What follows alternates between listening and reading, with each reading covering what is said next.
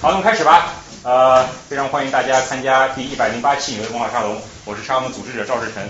呃，首先先问一下，多少人是第一次参加我们活动？举下手吗？好，好，欢迎欢迎。那么，照例还是先介绍一下我们文化沙龙吧。呃，沙龙这个纽约文化沙龙呢，现在是一个注册于纽约州的非营利机构，然后是从二零一三年七月份开始举办，到现在已经三年了，办了一百多期。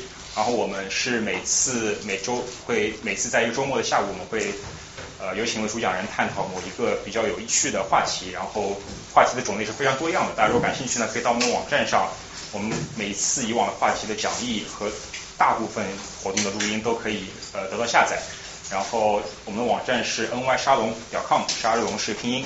然后呃这是一个化学和交流的平台，然后每次的话题都不一样，我们每次的听众也是来自于各行各业呃各个背景的，所以非常鼓励大家能够呃带来自己领域的一些见解、看法甚至疑问，然后我们大家大家在这一期一起分享。我们这不是一个严肃的讲座，我们是一个比较呃比较灵活的一个形式吧，所以大家如果在讲听的过程中有任何的问题，都欢迎随时打断提问。那么我们最后也会留一定的时间给大家一起的提问。呃，然后我们最后也会留一些时间给大家呃自由的搜索，我我们还提供了一些饮料和食物。所以非常呃感谢大家今天来。那么今天我们是第一百零八期活动，我们非常高兴邀请到这个与光同城小姐，当然是网名或者笔名。呃呃，今天的主题是科学哲学、物理学哲学。然后这个宇光老师的 呃是哲学系的专呃研究生，他的专长是物理哲学、形而上学以及科学哲学，对吧？然后这些这些名词什么意思呢？我们一会儿会那个会给大家解释。呃。那么在开始之前，肯定会有人呃没有写这个题目。今天我们这种沙沙龙的题目叫呃诺亚方舟还是忒修斯之船？那么肯定有人会问，为什么起这个这么个题目？那么既然这个题目是我起的，那我就给大家解释一下。那么首先呃有多少人听说过诺亚方舟？举下手好吗？啊，你解释一下什么是诺亚方舟？就是当时上帝要降临，要使用大洪水毁灭人类，先跟诺亚说了一声，你造一艘大船，然后把。每个动物取一公一母，然后再带上你的家人走进来，然后环游世界的时候保密。对对对，对，诺亚方舟来自于这个《创世纪》和《古兰经》，然后讲的是泰尔这么一个故事。呃，然后多少人听说过忒修斯之船？啊，你来解释一下好吗？呃，这是一个哲学问题，就是说这个有一个船，就忒修斯他们造造了一个船，然后这个船，呃，大大家都很喜欢它，因为它是这个英雄忒修斯曾经。坐过的船，但是他每次修这个船的时候都会换一些木板，然后当最后这个船实在太古老了，它所有的木板都会换过了，你看还是原来那艘船吗？嗯，对，非常好的问题，就是说一艘船，然后因为它是一个类似于纪念碑性质的一个东西，所以人们不停的修补它，然后时间过了很长之后，其实它它这个船上没有一片东西是最初那个船的东西了，所以人们还问这艘船还是原来的船吗？我为为什么起这个题目呢？因为呃，诺亚方舟在我看来就是人们需当世界要毁灭了，人们需要选择什么样的一些东西来让它重建，它代表了一个科学的问题，就是我怎么样去选择这个世界最根本的一个元素。那么忒修斯船，它一它问的是，当我们思考这个船或者这个世界本身的时候，它是不是还是它原来的样子？或者说，当我们思考它的时候，我们在思考它本身的意义是什么？更多是一个哲学层面对科学的一个反思。呃。对不起，我今天说那么多废话，我我一般不说那么多废话，因为我也很喜欢这个话题，所以而且我我越俎代庖的替主任起了这个题目，所以所以给大家一个暖场吧，然后希望大家能够在呃未来的这个两小时两两小时之内能够不停的反思这些问题，反思什么是科学，反思什么是呃科学根本问题。那我们下面有掌声有请与光同尘小姐。嗯，谢谢赵老师的简介。首先声明一下。我对赵老师提的起的题目没有任何意见，我没有改，纯粹是忘了。嗯，他起的题目挺好的。嗯，OK。所以，嗯，我是哲学专业的。一般当我认识新的小伙伴在说我是学哲学的时候，大家的反应一般是这样子的。嗯，但是我其实知道他们内心大概是这样子，或者是这样子的。嗯，然后尤其是当我跟他们讲我是做物理哲学的，他们反应一般是这样子的。True story。嗯，但是但是其实我个人并不觉得哲学是什么高大上或者是非常深奥难以理解的东西。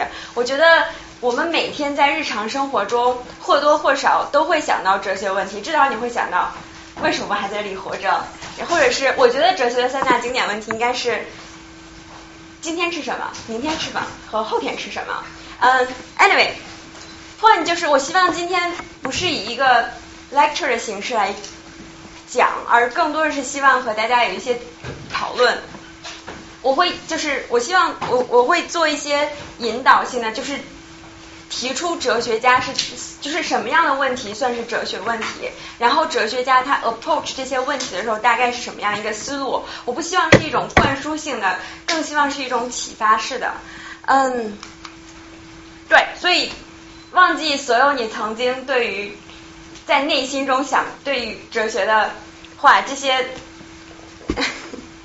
嗯。OK，嗯，我觉得其实最简单需要的就是好奇心。如果你对哲学问题完全不感兴趣，当然你也不会坐在这里了。然后需要就是理性，我们可以用逻辑的方式来达到一个，就不一定能达到一个结论，但是至少以逻辑的方式来进行一场讨论。而且最重要的，我非常喜欢笛卡尔的这段话。我知道大家很多人可能已经读过了，但是在这里我依旧想再强调一次它。由于很久以来，我就感觉到自己从幼年时期起就把一大堆错误的见解当做真实的接受了过来，而从那时以后，我根据一些非常不可靠的原则建立起来的东西都不能不是十分可疑、十分不可靠的。因此，我认为，如果我想要在科学上建立起某种坚定可靠、经久不变的东西的话，我就非非在我有生之日认真的把我历来信以为真的一切见解通通清除出去，再从根本上重新开始不可。我觉得我们长这么大了，听过很很多很多的观点，但是从来没有仔细的去追究过是不是这样子，为什么是这样子？我觉得哲学做的就是这样一个工作。我们不管你是学习什么专业的，你的专业都会有一些 fundamental assumptions。所哲学所要做的就是不断的去 question 这些 assumption，他们有没有道理，是不是正确的？现在，嗯，首先我会大概介绍一下现在哲学界我们都在研究些什么。嗯，可以简单粗暴的把它划分成两类，一类是事实，一类是价值。嗯，如要理解这个，比如说，Trump 的 Trump 头发的颜色是黄色的，这是一个事实判断。Trump 的头，他的发型符合黄金分割，这也是一个事实判判断。但是 Trump 的这个发型很美，这就是一个价值判断，它是完全不一样的。尤其是英国哲学家休谟，他非常聪明的提出来，我们是无法从事实判断推到价值判断的。即便 Trump 的这个发型确实属于符合黄金分割，但是，嗯，我不知道有多少人觉得它很美啊，嗯。所以，形而上学是研究这个是就是研究事实的方面，它研究我们这个世界是什么样的；而价值论就是研究研究价值方面，研究我们应该怎么做。再举一个具体的例子，假如说，嗯，赵老师他花钱买了面粉、黄油、糖之类这样的原材料，然后，嗯。比如说，他心灵手巧的老婆将这些原材料做成了饼干，然后我作为一个吃货，我非常想吃这些饼干，而且而且还有事实，比如说我是嗯 super taste，就是在人群当中，有的人他能尝到比别人更就是会更灵敏的尝到一些别人尝不到的味道，所以现在现在这这些都是一些事实。价值的问题是，那么现在有了这些饼干，谁应该来吃掉它？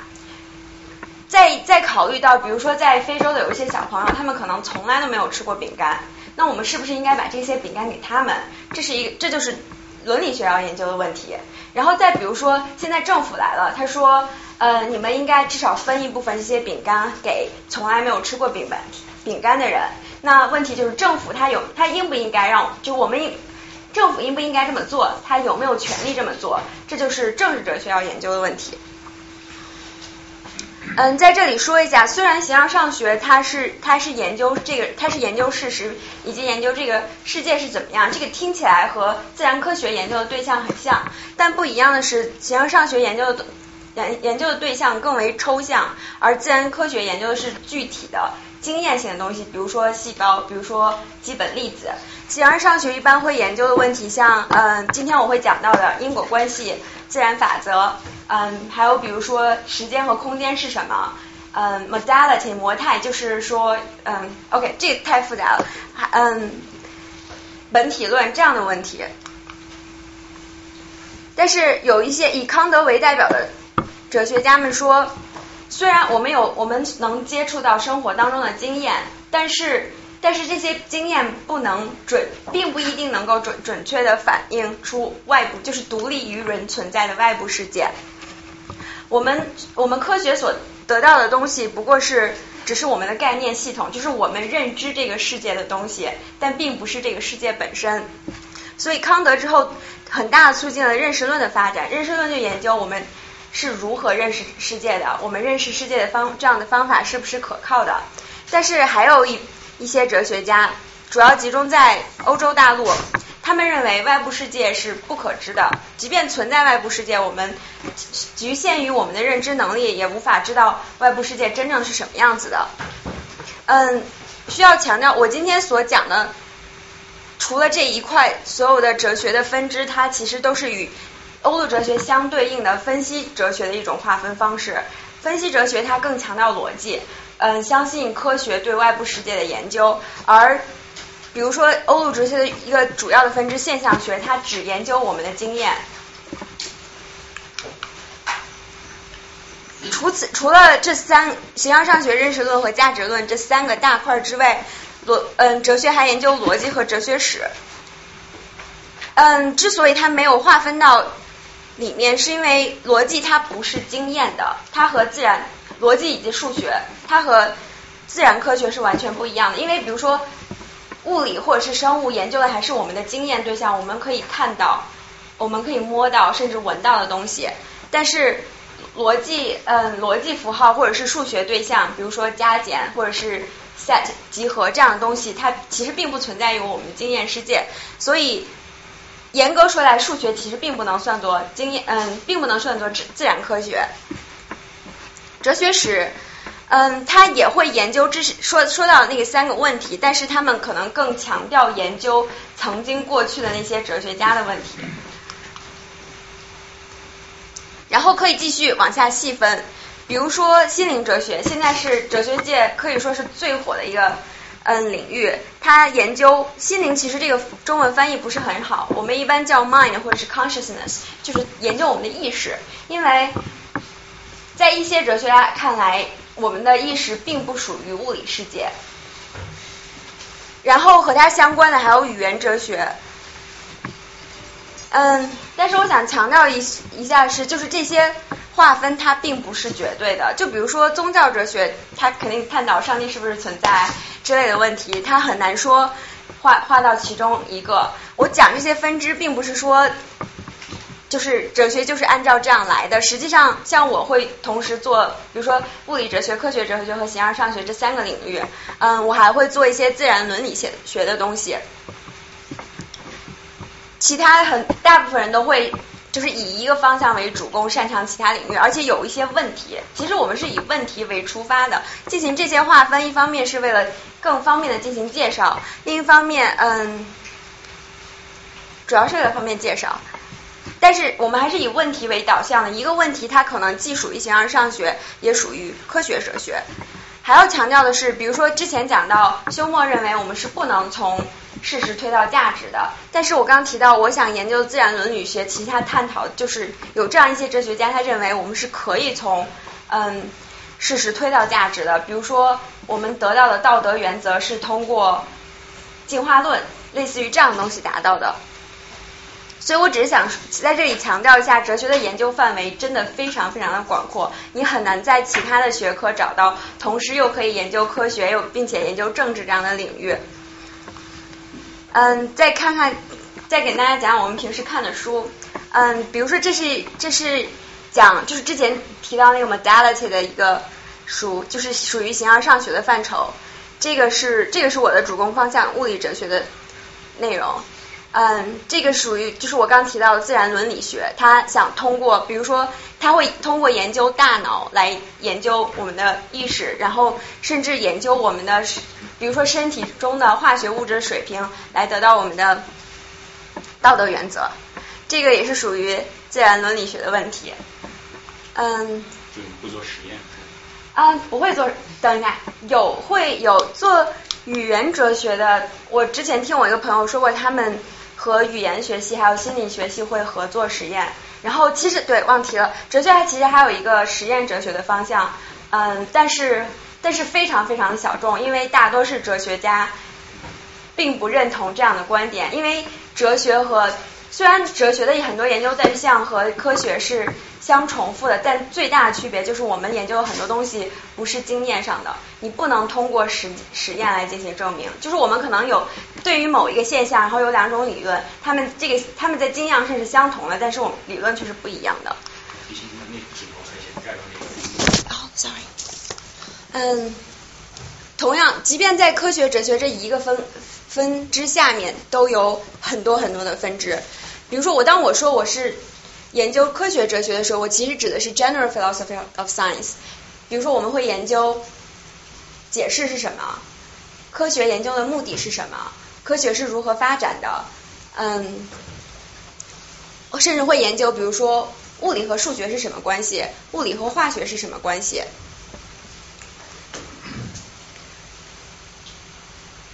Anyway，就是跟大家讲一下这个。确实范围非常广，就比如说我会涉及到，就是比如说自然伦自然伦理学，之前提到自然伦理学，它是和 philosophy biology 有关系的，所以这会我会涉及到一点。然后因为我做物理的话，也会牵扯到一些化学的内容，但是其他的就不一定会涉及到。哎，我我我有个问题，就是我们我以前我以前接触自然哲学，然后它自然哲学的有两种不同的说法，一种叫 philosophy of natural。一种叫 natural philosophy，就是我不知道是不是这里所有的 term 都有相应的。现在现在我们是 philosophy of something，嗯，是不是所有的 term 都有相应的形容词，然后 philosophy 或者它们区别？是这样，首先我今天所讲到的分支都是这大概是这一个世纪以来才产生的。就是在之前，可能你有形而上学的概念，你有认识论的概念，但是不会像现在发展的这么细。毕竟这些科学学科也是最近几百年才慢慢发展起来的。你提到的自然哲学，其实是以前一个非常广的概念，它包包含科学的部分。那个时候它并不真，它因为那个那个划分是过去的划分，它和现在的已经不是一回事了。嗯，对，自然哲学指的是广义上的。可以说研究这个世界，研究我们人类，然后曾经包含科学的部分，因为可以说是哲学算是所有学科里面最老的，然后慢慢的才有其他分，来数学先分出来，数学、音乐，然后物理、化学，甚至比如说心理学的建嗯创始人之一 William James，他曾经就是一个，他他基本上就可以算是一个哲学家。然后，尤其是 cognitive science，它非常新，也是逐渐从一些哲学的部分分出去的。嗯，还有什么要说？只能说 philosophy of something，不能嗯反过来说，是吧？嗯，不一，我觉得没有人会有意识的进行这样的规定，只是大家都这么讲了。它有就是一个没有说出来的规定。然后，其实我觉得我列的挺全面，并不是所有的科学都有一个 philosophy。我觉得，比如说地质学可能就没有什么 philosophy。然后，啊，有的，有的嘛。嗯，呃，好吧。呃，我我没有列，对我没有列 computer science，这个最近其实还蛮火的。它会和逻辑以及语言哲学结合起来，会做人工智能相关的东西。对，但是其实你你说这些科目的划分本身是非常非常科学的一种划分的，比如说物理和化学，比如说早先认为是完全不同的两个学科，但最近可能他们的几乎认为是就是怎么说这个知识体系的上下游关系，或者说其实是他们本质相通的。那么你这么分哲学的话，去按不同科目分的话，他们的他目的是什么？嗯，首先比如说。物理哲学在科学里哲学里面算大块了，就比如说做其他的人会比做物理哲学的人更少，但即便是这样，做物理哲学的人也非常非常少。他当有这个物理哲学这个概念也可能是最近几十年才有的事情。嗯，比如说，当你说当你讨论到物理和化学之间的关系，这个其实就属于 general philosophy of science。然后我比如说化学哲学家研究啥？嗯，比如说我我我关心的一个问化学，我其实并不大了解，因为因为哲学还有一个问题就是跨界非常大。比如说像我们物理哲学一般做 seminar，其他做伦理学、做政治哲学的人很少来的，因为他们听不懂。然后，因为我本我个人是对伦理学、政治哲学依然很感兴趣，所以我会参加这方面的讲座。但是我的师兄他们一般是不会去的，因为就是跨界太广了。即便你是一个哲学家，你也未必知道其他的领域在做什么。你可能是知道一些非常非常基本的问题，但是就是发展到前端的问题不一定会了解到。我之前见过，我只见我只是只认识一个做化学哲学，而是他是已经念过化学的 PhD，然后才转的，而且在欧洲。我已经不记得他跟我说有他们具体研究什么了。我我啊，我做出来，我之所以这么问，是因为当我们问到物理的根本问题的时候，我们就到了物理哲学；当我们当我们问化学的根本问题的时候，我们其实到了物理，而不是到化学哲学。嗯，这是一个很好的问题，并且我在最后的时候会讲到，就是我会讲这个问题。在最后的时候，如果有时间的话。Yeah。其实我我想加一下，其实我我我觉得你这个问题非常有意思。我觉得呃，之前我对 John Searle 就是就 California 在 Berkeley 那个那个教授，他之前在英国在 Oxford，他经过一采访，他说有有一个 interviewer 他问他什么是 linguistics，linguistics 和 philosophy of language 的区别。然后他说 linguistics 是一个这样一个 subject matter，他说你 assume 你知道什么是 meaning，你知道什么是 meaning 和你的就是你知道所有 definition of semantic syntax，还有 what 还有还有 pragmatics 对吧？然后你你是像这些东西，像 grammar 还有 sentence 这种 structure，但是 philosophy of language 它它研究是一个非常 fundamental 的一个一个东西，就是 nature of language，就就比如说 what is meaning，what is why why does the word have meaning and what is a word，你知道？是是这样一个区别，它是一个非常非常本质的区别。其实这些东西像 philosophy 的各种 subject matter，它实际是一种 对这个领域的一个 fundamental 的一个。对啊，那问题就是，当我问比如什么是化学键，那我以前可能是一个哲学问题，那现在当我问什么化学键，我就回到物理了，就是量子力学的解等等。那那是那可能那因为这个，因为我觉得是是因为这个这个这个科技在往前走，然后大家就越来越看到，其实以前我们划分了很多领域的，对啊，之间在，所以我就疑惑，为什么现在还会有化学哲学这个领域存在？嗯，这我其实不大同意这个观点，就比我觉得。我我刚好会讲到，比如说物理哲学，它有三个研究方向。比如说，一般研究的基础问题会划分在形而上学的那个研究方向里面。它其实会研究一些非常 technical 的问题，就是你具体的物理上的某一个证明，它有什么？就是做 mathematical 那个方向的，他们就专专注于做证明，然后试图建立这个证明和物理世界的关系。它不一定就。因为我对化学哲学不够了解去这么说，但我并不觉得这些学科就一定是研究基础问题。嗯，至于物理和化学，这真的是一个非常深的关，这个是一个是一个非常深的问题，就是我觉得在后面讲会更好一些。然后我大概列一下物理哲学的主要的研究对象。嗯，最主要其实还是量子力学相对论和热力学统计力学。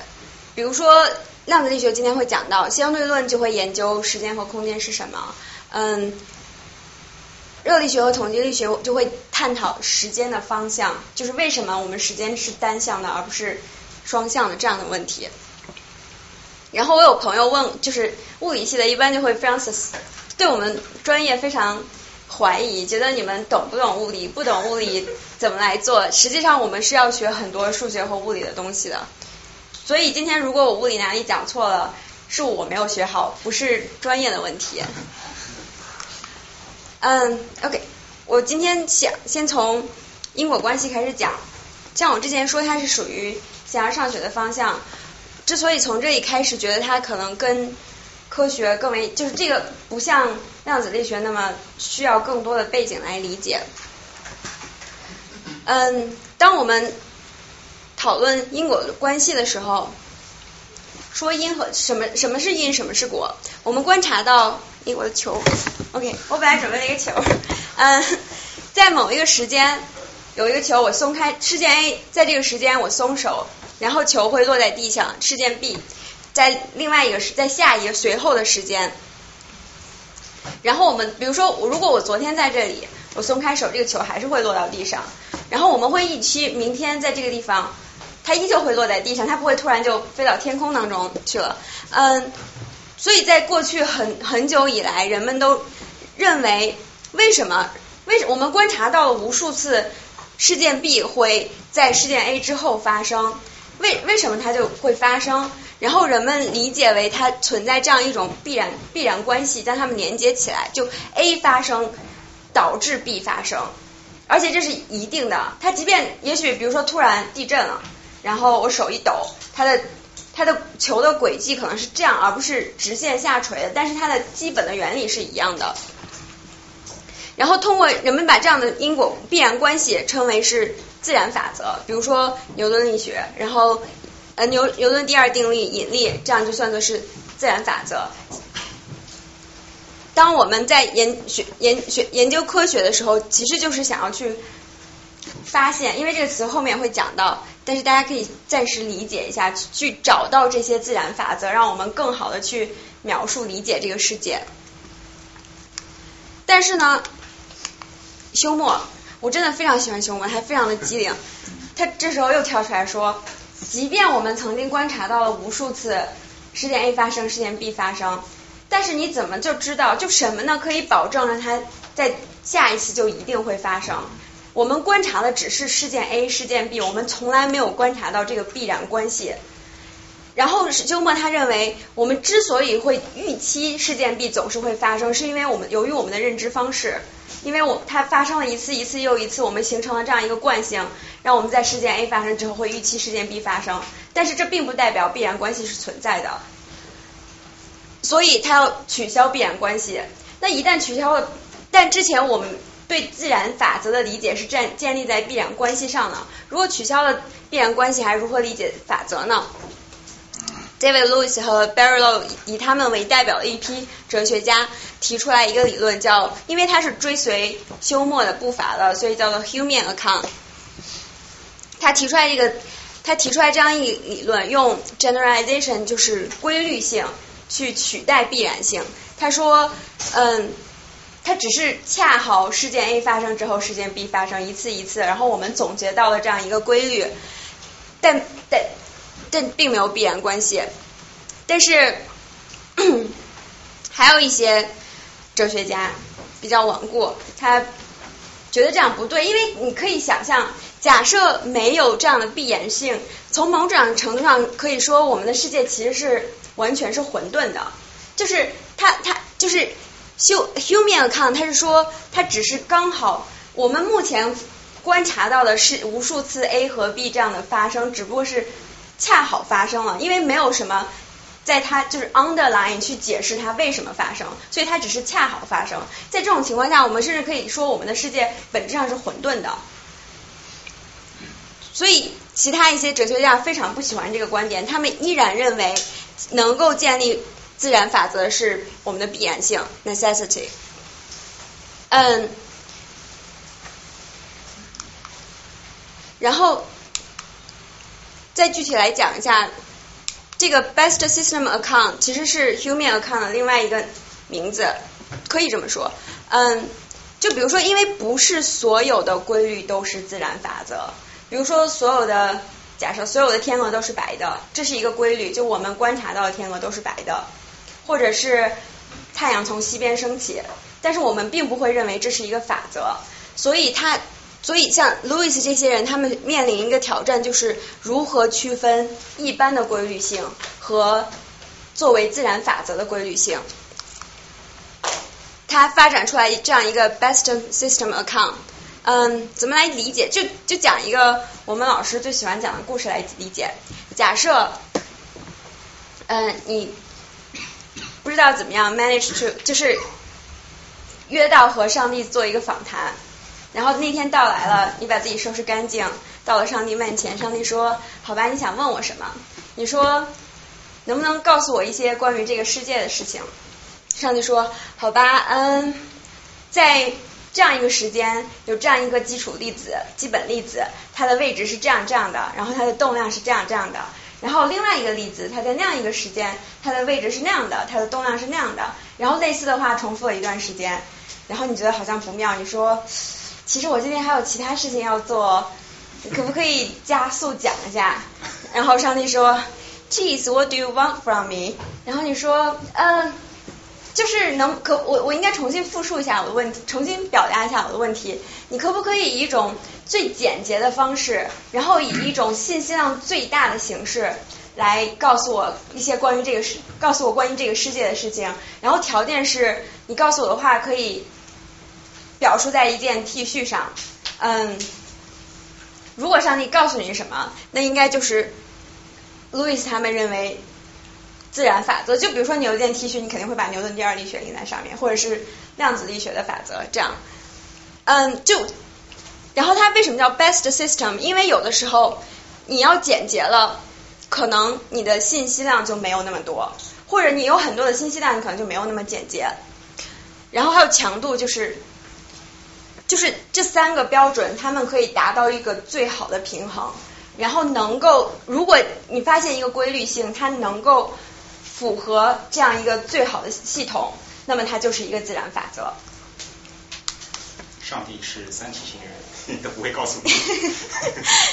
嗯，然后怎么理解这两这两个理论还有什么具体的区别？一个就说，根据 Humean account，我们的世界有可能是混沌的，而根据那那些是 Tyrian account，它会告诉你，就是我们一定有必然性，我们可以预期未来这个世界是发是如何发展，它不会突然，我不知道这个是房间突然出现了一个大象，或者是 Trump 自杀了之类的。嗯，我们可以还有一个假想的思想实践来理解它们之间的区别。比如说，现在我们可以想象有一个宇宙，它只有一个电子，然后那个电子就待在那里，什么都没做。根据 Humean account，这个世界的自然法则就是什么都没有发生。但是根据必然性的这个解释，它的自然法则有可能是牛顿力学，就是说。因为没有受到外力的影响，所以这个电子静止在那里。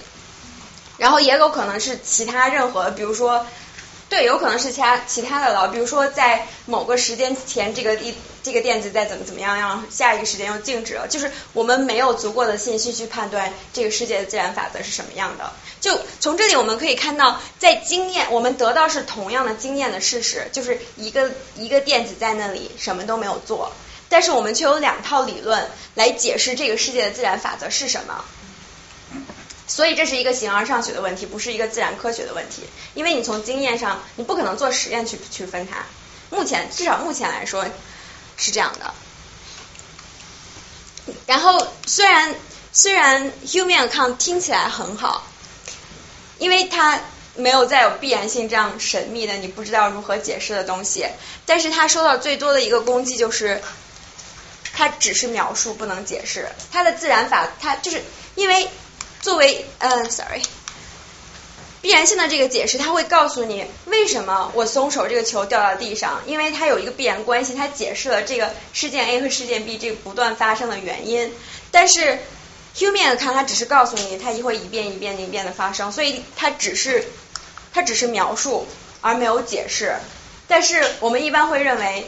自然科学是要有解释的，所以他们面临的很大一个挑战就是如何引进解释这样一个概念。嗯，其实关于这两个理论可以说的非常非常多，就是目前在学界也是你攻击我一下，我攻击你一下，然后互相挑。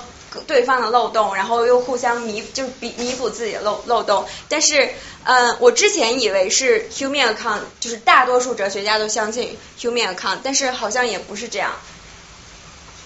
可以可以问一下，就是大家现在听完，直觉的你觉得哪个是对的？觉得 Humean account 是对的，能举一下手吗？好吧，不是很多。看来我们就是过去的。过去的直觉还是很强的，就是还是想要一个必然性的东西去支撑。嗯都是唯物论者。你有看到有多少人举手吗？没看到。非常非常少。因为我其实我是支持嗯必然性的，所以我还挺开心的。Anyway，嗯，然后我想讲讲量子力学，就是因为我们之前讨论这个因果关系、自然法则都是非常抽象的东西，像作为物理理论的一个量子力学，它有告诉我们这个世界自然法则是什么。我觉得最好的方式就是来看看它的自然法则是什么样的。然后，尤其是因为我想跟大家介绍一下物理哲学究竟在研究什么。嗯，我觉得这，我觉得这是一个非常好的例子。嗯，我会从实验开始讲起。OK，嗯，这个实验它涉及两个物理属性。为了简单起见，我们把一个叫做颜色，一个叫做硬度。嗯，如果对这个有了解的，我其实是在讨论电子的自旋，一个是它的在 X 轴上的自旋和在 Y 轴上的自旋。但是与我们日常所理解的颜色和硬度的概念不同，我们这里规定它的颜色只能不是规定，就是我们关就是它代替自旋在这里理解，它只有两种可能的状态，一个是黑色，一个是白色，或者是它要么是黑硬的，要么是软的。然后我们可以通过实验来测量这个电子它到底是黑的还是白的，还是硬的还是软的。嗯，比如说我们有这个盒子，让电子从左边进去，如果它是黑的，它就会从上面那个 B 路径的那个 B 那个出口出来，如果它是白的，它会从右边那个口出去。然后对于硬度也是一样的。这样一个实验它是可重复的。如果我们第一次测出来这个电子是白色的，我们再另外用另外一个盒子测，它依旧是黄白色的。然后你可以做无数次实验，它都会是白色的。嗯，颜色和硬度它是两个相互独立的属性，它们之间不存在相关关系。也就是说，如果你测出来一个电子是白色的，你再去测硬度的时候，它有百分之五十的可能是，它有一半的可能是硬的，有一半的可能是软的，并不会说如果它是白的，它就更有可能是硬的，这样它们不存在这样相关关系。然后我们现在具体来看实验，我们先测了一下一个电子，它是白颜色的。然后，既然它们不相关，所以我们想再测一下它的硬度。然后我们发现这个电子有百分之五十的可能性是硬的，有百分之五十的可能性是软的。然后我们再反再回过来再测一下这个电子的颜色。按照经典理论，我们觉得颜色它作为电子的一种本质属性，它不应该受到测量的改变。意思就比如说，我现在测量这张桌子的长度。如果因为测量这个桌子变短了，那我就没有再测量它的长度了。嗯，所以我们预期在第三个盒子出来的时候，它还应该是白的。但实际上呢，我们发现测出进行第三个盒第三个盒子的时候，它又这个电子又变成有百分之五十的可能性是白的，百分之五十可能性是黑的，非常奇怪。嗯，也许你会怀疑是我们设计这个。测量仪器有问题，有可能是设计的问题，它导致这个盒子消耗改变了，就是在测量硬度的时候，不知道怎么样就改变了这个电子的颜色。但并不是，我们尝试了各种各样的方式，发现依然是这个结果。而且更重要的是，就是如果真的是硬度盒子影响了颜色，你会预期它不一定是一半一半，它有可能是。百分之八十的可能性是白的，百分之二十的可能是黑的。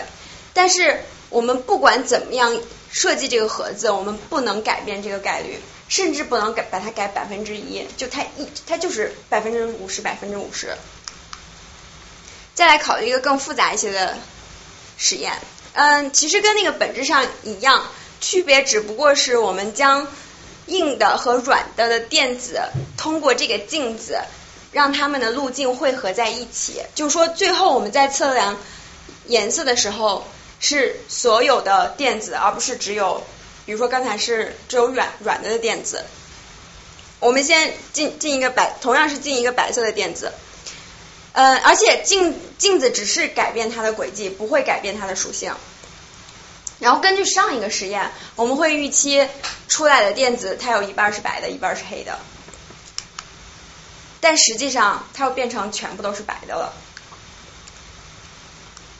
然后我们再考虑是不是哪里出了问题，就在在 S 这个路径加一堵墙，这样就是说只有硬的电子会通过上面那条路径，然后再测它的颜色。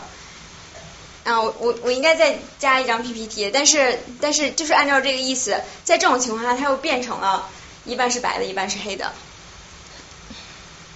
然后如果你把那个墙放在另外一边，结果是同样的，非常奇怪。我不知道你们怎么，我第一次听到这个实验，我的表情是这样的。嗯，然后我们现在来考虑一下，没有墙的时候，这个电子究竟走了哪一边？它是不是走了 H 呢？并不是，因为当我们放墙的时候，它它白黑的概率都是百分之五十，而不是百分之一百。呃，因为就像因为我们做的那个强的实验，它也走的不是 S 路径，同样的原因。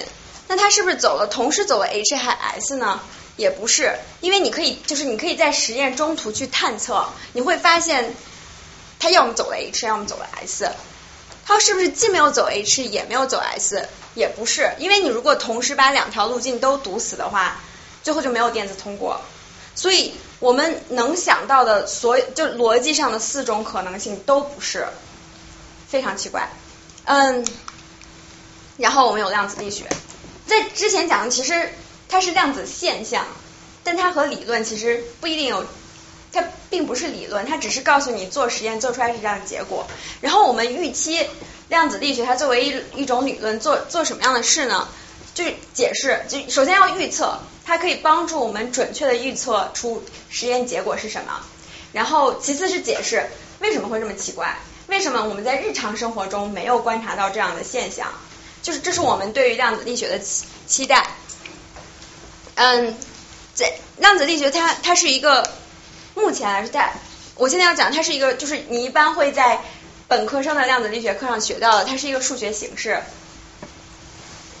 它包括三三个部分。首先，它它要它要用一种数学的方式来描述一个物理系统。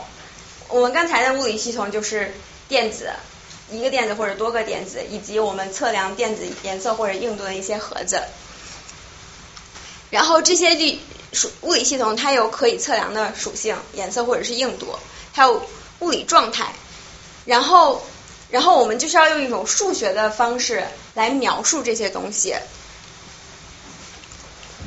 然后量子力学提到的概念就是波函数，它就是一个函数，用用来描述这个，比如说这个电子的物理状态，它是白的还是黑的。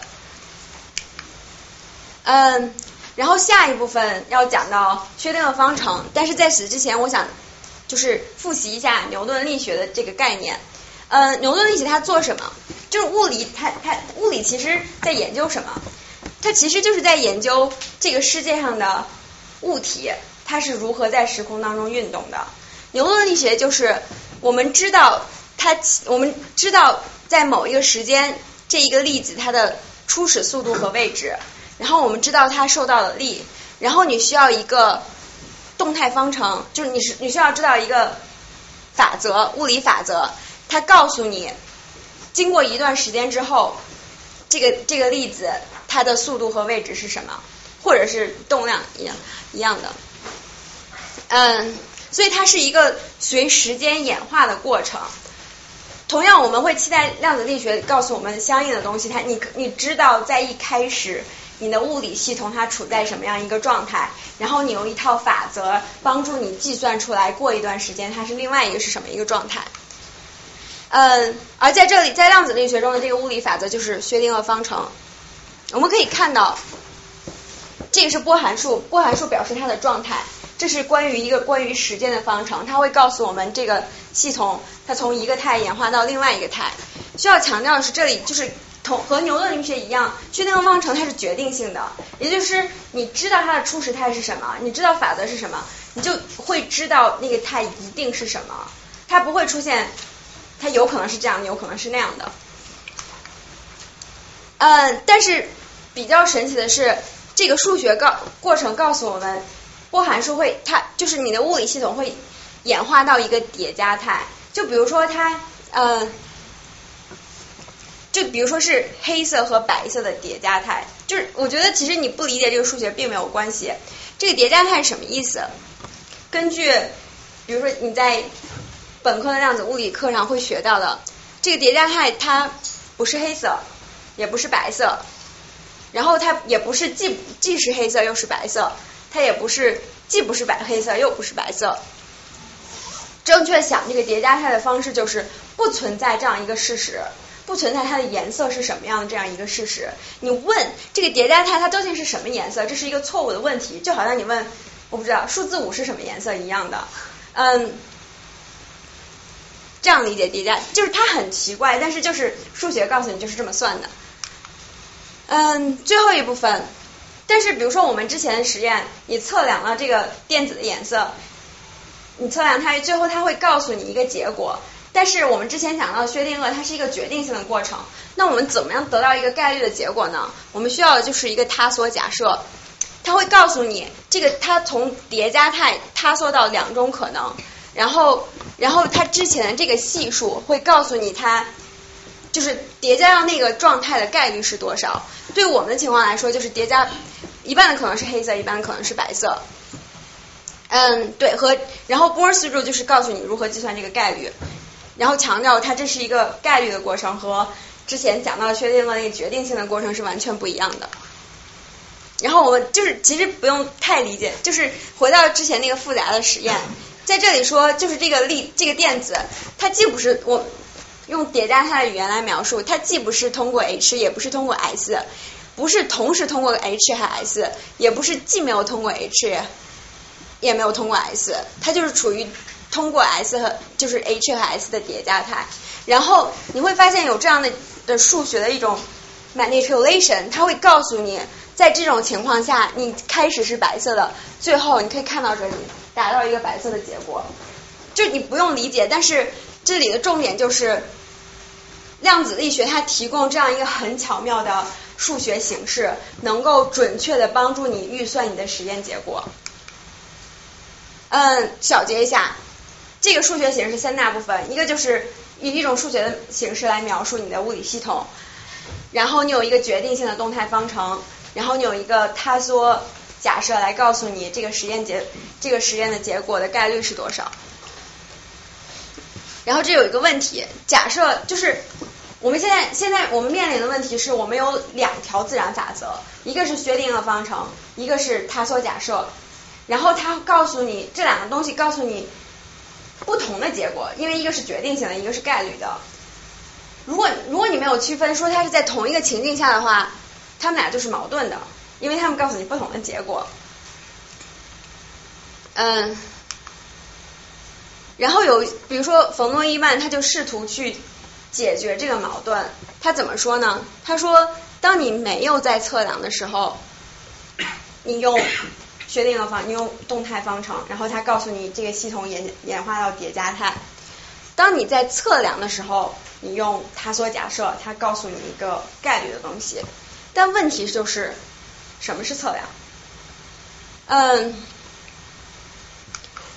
，OK，它就就是这是一个非常这里就是有一点点哲学的问题，因为物理不会问什么是测量，它只会告诉你数学是什么样的。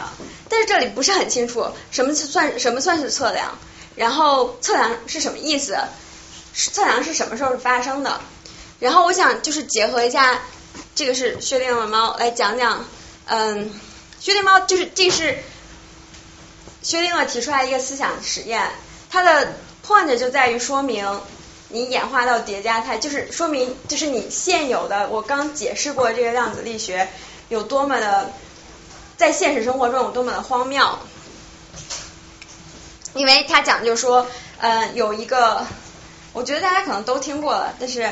它就是有一个原子，它会衰变，它有一定的可能衰变，有一定的可能不衰变。如果它衰变了，就会产生放射性物质，然后就把这个同一个盒子里的猫杀死。然后如果不衰变，这个猫就会活着。然后一般就会说，OK，这个猫处在一个死了和活着的叠加态。它并不是半死不活，因为半死不活是一个状态。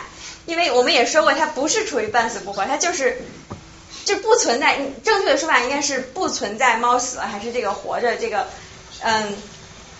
事实，直到你打开盒子去观测它的状态。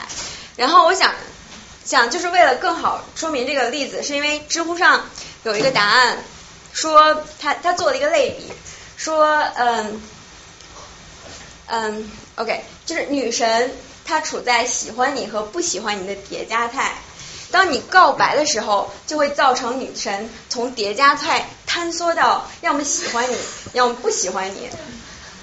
你看我的叉了，我觉得这个例子不是很合适。为什么呢？第一，因为薛定谔的猫这个实验它非常的巧妙，因为我们能观测到，我们现实生活中并没有直接观测到，OK，就是有有一个女神她处在叠加态，嗯。薛定谔的巧妙就在于，它将它将我们的宏观的经典世界和微观世界联系到了一起，然后让你去考虑，如果猫处在叠加态是什么样一个状态。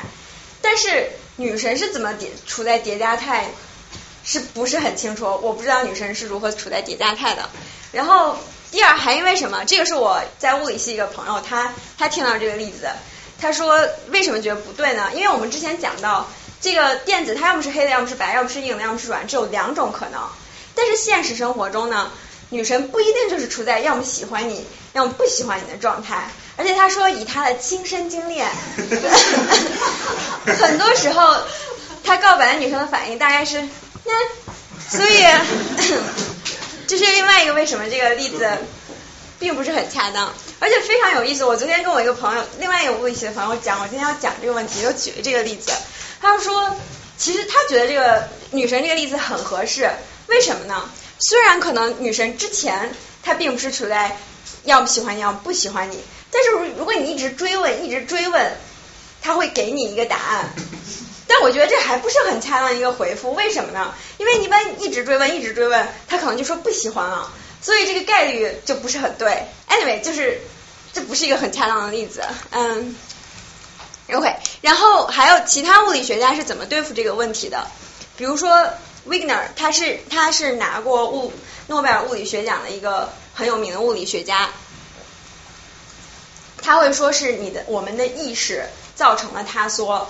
当我们什么时候什么就就是当时当时怎么进行？测量的定义就是，当我们人的大人的意识进行到进进入到你这个物理系统的时候，就会造成它的塌缩。但这个就慢慢变成哲学问题了，什么算是意识？什就是什么算有意识？当然我们会承认人有意识，那其他动物有没有意识呢？然后 Wigner 就在一次会议上说，狗有意识。但是老鼠没有，我不知道他怎么得到这个结论呢？可能因为狗和人玩的比较亲。Anyway，但是 point 就在于你可以看出来，这其实在物理学界有造成了很大的困惑。然后当他们尝试解决这个问题的时候，得到了很多荒谬的结论。嗯，其他，然后然后要讲到现在我们在就是物理哲学界在做的解决测量问题的几几种理论。就是我在这里讲到的三个理论，就是属于大多数，就是大多数物理哲学家都比较倾向于相信的。嗯，多世界、非局域性隐变量和塌缩理论。嗯，先从塌缩理论讲起好了。塌缩理论就是告诉你什么时候进行塌缩，它会数学上有一个嗯高斯方程，它会 h the wave function，就是嗯和微方就是和波函数发生。关系，然后导致波函数坍塌缩，这是一个，这是这是一个纯粹的概率的概率概率的理论，因为它塌缩确实发生了，然后它会告诉你数学上它最后的结果的概率是多少。然后我就我觉得大多数物理学家可能是相信多世界诠释的，因为它在数学上对原本的量子力学的修饰就是修改是最少的。但它是一个决定性的理论，它就说这就是那个平行世界怎么来的，就是我们的世界会发发发展到不同的 branch，嗯，分支上，但是这是一个决定性的过程，因为你一直处在这样一同一个 branch，所以在你的世界当中，它是一个决定的过程。然后隐变量，隐变量就是当时爱因斯坦他们那一帮人尝试去发展，就是说有一个什么东西是我们不知道的，然后导，然后从而可以解释这个过程。嗯，之前之前我所讲的本科课程学到量子力学，然后以及测量那些东西，他们叫做哥本哈根解释。嗯，就是波尔、海森堡这些人，还有包括刚才提到的冯伊冯诺依曼，他们当时发展出来的。然后你一般就是在在其他的这些解释提出来之前，你问一个物理学家，嗯，什么是哥本哈根解释？他们一般都是 OK，就是波尔在那篇论文里面提到了，你去读那个论文就好了。但是非常有意思，在这个论文发发表之后六十多年，它其中有两页对调了。然后一直都没有人发现他对调了，就是没有人真的读懂他在讲什么。但是他们还会告诉你，你要知道哥本哈根是讲什么，去看那篇论文。Anyway，然后我们想发展，就是之前还有，就是为什么薛定谔猫这个理论非常，它薛定谔猫还检出来它为什么荒谬，是因为我们认为物理世界是独立于人类存在的，就是你这个猫死了和没死，不应该取决于你有没有测量它。你可以想象，假设我们的这个我们的宇宙没有人类存在，然后它可能猫猫还存在，然后你可能猫不知道怎么的就和一个会可能会衰变的粒子在一个盒子里面，然后有可能死了，有可能没死。那如果这个世界没有人的话，它会怎么样呢？就是。它不仅仅是就是违背我们现实生活的，而而且是完全颠覆了我们曾经对自然科学的理解。就是我们想要认识独立于存人存在的这样外部的一个自然世界。但是如果你相信哥本哈根解释，他会告诉你，你要理解这个世界不能脱开人，就是非常就是不仅是违背常识，而且我们相信一个正确的科学理论不应该是这样子的。所以，所以刚才之前讲的这些解释，它都是独立于观察者的一些理论。然后这样一个立场叫做实在论，我会接下来讲到这个实在论和逻辑实证主义。就有一些人会说，我们的有一些人会说，量子力学它其实并不是告诉你我们这个世界是什么样的，它就是一个工具。嗯，sorry，它就是告诉你。这个我们如果做一个实验，它最后的实验结果是什么？至于你有没有观测什么都都没有关系，你只要得到正确的实验结果就好了。我不知道有多少人觉得这挺有道理的，嗯。然后在历史上，然后逻辑实证主义，嗯，啊，我我从实在论开始讲好了。科学实在论讲什么？他说科学。科学的目的就是给我们用他的理论告诉我们一个字面上真的关于这个世界的理论，就是他会告诉你这个世界上有什么，然后这些就是科学理论告诉你这些世界上有什么，然后这些这些东西这些物体它是怎么运动的，物理是这样子，生物是这样子，化学是这样子，化学告诉你这样有有分子，它们是怎么样，嗯。反应的，然后生物告诉你你的细胞是怎么样运动的，类似于这样，就是实在论其实是一个更贴近于常识的观点，因为从一个表面角度上也能看出来，就是科学家在做科普的时候也是告诉你，他会告诉你 Higgs 就是希格斯子它是真的存在，还有说我们发现了，对，这里就讲到发现和发明的问题，嗯。科学实就实在论和刚才提到这个工具论，就是说科学理论它只是工具，它只要告诉你正确的，它只要系统的告系统的描述这个世界，表描述我们的现有经验。我们现有经验指的就是桌子、椅子、嗯房子以及实验仪器。它只要能够系统的描述我们的现有经验，并且预测这些预测这些这些经验会如何，嗯。预测这些经验会怎么变化就可以了。实在论和工具论的一个区，sorry，和工具论的一个区分就在于，如果你相信实在论，那么科学就是在发现，就世界上真的有希格斯子，然后物理学家他们发现了希格斯子的存在。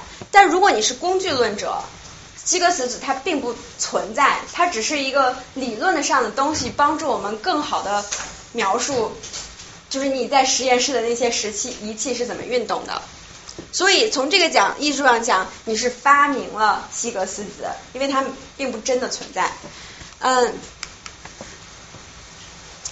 然后讲讲，就是刚才提到了逻辑实逻辑实证主义。嗯，逻辑实证主义它有很长的，它有一段历史，然后它本身非常复杂，一时半会儿可能讲不清楚，它可能需要另外两个小时，所以我不会在这里具体讲逻辑实证主义都有它有什么样的观点，但它核心的有一点和工具论是很像的，就是认为我们不应该谈论超出我们经验范围外的东西，嗯，经验范围就指的是你。不能直接不能观测到的东西，比如说你其实并没有真的看到希格斯子。然后逻辑实证主义它的它是它它还是一项哲学运动，它在几十年前对这个世界都产生了很大的影响。现在比如说霍金，他就在果壳里果壳里的宇宙说了这样一段话，他说任何可靠的科学理论都应该建立在可行的。科学哲学基础上，呃，逻辑实逻辑实证主义就是他他说波普提出来的逻辑实证主义，就是不是提出就是讨论过的逻辑实证主义，它指的是 Wolf 的，就是可行的一个科学科学哲学的理论之一。呃，如果如果你采用如果你采取了逻辑实证主义的这个观点，那么你就不知道这个世界真的是怎么样的。Yeah，我我觉得那像那个实实在论，其实听上去更像更像是一种宗教性的概念，反而那个工具论听上去反而是更科学的定义科学。嗯。而只是说科学，我们现在知道这么多，但以后可能知道更多科学有更多。那实在论听上去就是说更像一个 Bible 说。嗯，不不不，实在论这就是这就是我为什么放了这个英文解释。你可以看到他说，嗯，没有他。No，就是 OK，Sorry，这这是一个很好的问题，然后我可以解释一下它为什么不是，就在于 aims，就是在于这个关键，这就是哲学上一般玩，就是这个很重要，你差一个词就可能差意思很多。它并没有说科学真的就发现了希格斯的存在，它只是说科学是以发现这个世界是什么为目标的，它并没有说我们现在有的科学理论一定是正确的，它只是说。我们要想向着这个正确的理论努力，也许有一天量子力学是错的，然后也许有一天我会发现希格斯是确实不存在，是其他的什么东西。但是我觉得至少这个 literally true 听上去非常的 religious。嗯。听上去好像是有一个那样的 final truth，就他们只是在等待着被，我觉得这听上去反而非常的不是谦虚。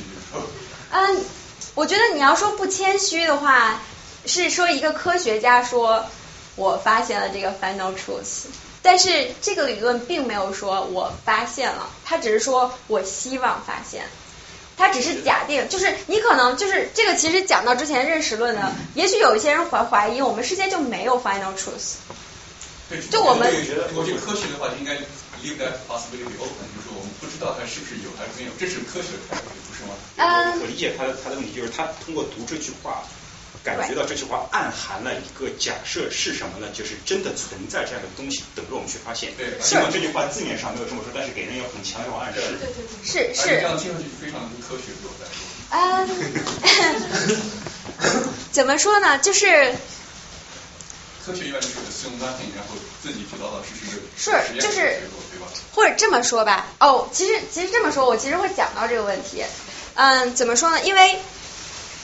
你可以这么说，这为什么？为什么我说我是在做哲学，不是在做物理？物理学家一般他不会考虑自己的在这个问题上的观点是什么，但是他们会有一个假设，就他们不会直白的说，OK，我是一个实在论者，然后我假定这有一个 final truth，但是。很多科学家，当他们进行科学研究的时候，他内心其实是有这样一个假设的，即便他从来不谈论。要不然他们，你说要不然他们在做什么？你问一个科学家，你是不是就是想预测一下你的实验仪器下一步会做什么？我不觉得科学家会同意这个观点。那种我觉得那种探索是是比较就是。呃，可以。我再说是一种 truth，但是 truth 并不说那个那个是高大上的 truth，那个是 literally truth。是。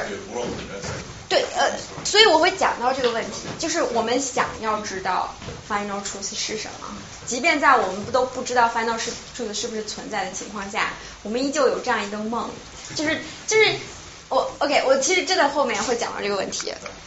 嗯，呃，OK，说回霍霍金，我不知道霍金有一个很有名的话，估计你们都听过，他说哲学死了，也是在应该是在同一本不对，好像是在他的下一本书。然后在之前他又说，任何一个可靠的科学理论是应该建立在一个可行的科学哲学的基础上的。就是他既然觉得科学哲学已经死了，为什么还要 anyway？然后他是什么反对实证实逻辑实证主义吗？不，他其实他在 endorse。哦，他这句话其实在说他他他是他是他在说他是一个逻辑实证主义者，他可能在其他场合也这么说过。如果他说哲学死了，他就不应该他说他是一个逻辑实证主义者，他就不应该谈论这样的东西。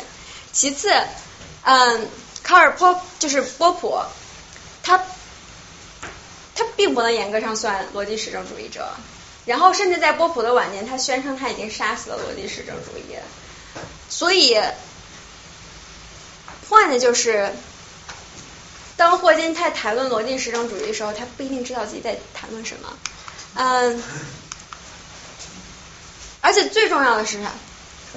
在这是一九六七年的书，在那个时候，哲学界的共识，逻辑实证主义已经死了。它已经，它作为一项哲学运动已经结束了。什么算死了？就是大家都认为这个理论是错误的。Again，就是你可能会好奇它为什么错，但是这个真的是非常非常复杂，我需要另外两个小时才能讲清楚。OK，另外两个小时也不一定能讲清楚，但是要记就是共识。现在很少人，就哲学界很少有人在谈论逻辑实证主义，因为它有非常严重的缺陷，然后大家认为这些缺陷已经没救了。但是物理学家霍金还在说他是逻辑实证主义者。Anyway，嗯，然后再再再看温本，他是另外一个很有名的物理学家，而且他有他也很有名，就是攻击哲学，觉得哲学没有什么用。这是他在 Against Philosophy 反哲学的一篇文章里面，他在谈论什么呢？他在谈论逻辑实证主义。我个人觉得他的这篇文章其实就是一篇科学哲学的论文。然后不止我这么觉得，我之前刚好碰到一个做 loop quantum gravity 的物理学家，他也觉得这其实就是一篇科学哲学的论文。他他只他文章的很大的核心就是在论证逻辑实证主义为什么不对。但是呢，一九六七年的时候，哲学界已经告诉你他已经死了。嗯，所以你可以看出来，就是物理学家他其实是关，就是他们在进行物理研究的时候。无法避免的会涉及到这些基本的哲学假设，他们不会这么不是很多不是所有的物理学家都会这样直白的讨论的，但是，嗯，但是你会发现这有一个割裂，如果他们感兴趣，就应该真正的去看哲学家在说什么。然后说说你刚才那个问题，呃，我其实很多物理系的朋友他。他们其实不能严格上算逻辑实证主义者，也不能算工具论。他们有一个另外一个观点叫做就是结构主义者，嗯，就是这是另外一个 story。但是同样跟你很像，他们就觉得你做做科学研究你要 modest，你不知道 final truth 是不是存在。然后我们谈论都是经验的东西，然后然后有可能我们的科学无法超出这个经验的范畴。这没有什么问题，嗯，但是不是所有的物理学家都是这样的。我在豆瓣上看到这这样一段话：卢昌海他原来是在复旦读物理，然后去了哥大读 PhD，但他最后没有从事继续从事物理的研究。为什么？因为就比如说我前几年跟我做，嗯，就是其他物理系的同学闲聊。他说他们现在，他他我那个朋友是做凝聚态实验的。他说他现在已经不是在做物理了，他每天的日常工作就是粘一些东西，然后摆弄他的仪器，他也不需要考虑一些基物理的基础问题。就是我觉得物理和哲学一样，它已经发发展到今天，它已经是高度分工化了。我并不是说物理学家一定要就是研究讨论哲学或者关心这，甚至不讨论哲学，就是关心这些基础性的问题，甚至他们都不用关心量子力学的嗯量子力学的解释问测量问题。但是并不代表没有人关心。然后有的时候我其实不是很清楚我究竟是做哲学还是做物理的，因为就是我之前说的，因为逻辑实证主义的影响，因为有一些物理学家当测量问题不知道的时候，他们说了一些听起来很疯狂的话，所以这个问题被物理学界研制的，我研制了。我曾经有一个老师，他他在物理系读的 PhD，然后他想做量子力学的解释的研究，但是他的系主任告诉他，如果你想做这方面，你就可以退学了。就是物理学系他不鼓励这样的研究，所以才分到哲学系了。但并不代代表所有人都这样的问题。就是就是我其实说到这个，我当时就是我有看大家的报名表，就是你们有什么样的问题？很多人谈到终极，谈到关于我们这个宇宙，谈论关于我们这个世界。是的，有可能我们不知道，但是不代表我们没有兴趣。就是你可以做，就是做一些计算性的工作，然后就。而且其实大多数人都是这样的，专注于你所思考那、你所计算那一个小的领域，但是不代表我们没有这样一个梦，我们不会去幻想想要知道这个宇宙的真相是什么。而且甚至可以说，我其实即便我是做物理哲学，我在研究这些物理的基础性问题，我们也不会讨论终极。你讨论终极，我估计你能歪着把你踢出去了。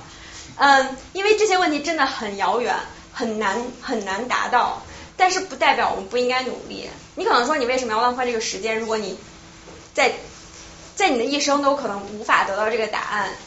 但是有的时候你就觉得这是一块砖，然后如果你完全不管的话，你就永远不会知道。但是你每一代人有那么几个人，我也说过物理学就是物理哲学是一个非常非常小的领域，就是一小撮人还在向着这个方向努力。我们没有说我们真的达到了，但是至少会说那个是我们的目标，我们想要去达到。嗯。我不知道这样算不算回答了你的问题？呃，我也不知道。可以可以之后再交流。那那你那你觉得爱因斯坦算是逻辑实证主义者吗？嗯，不是，他明显是实在论者。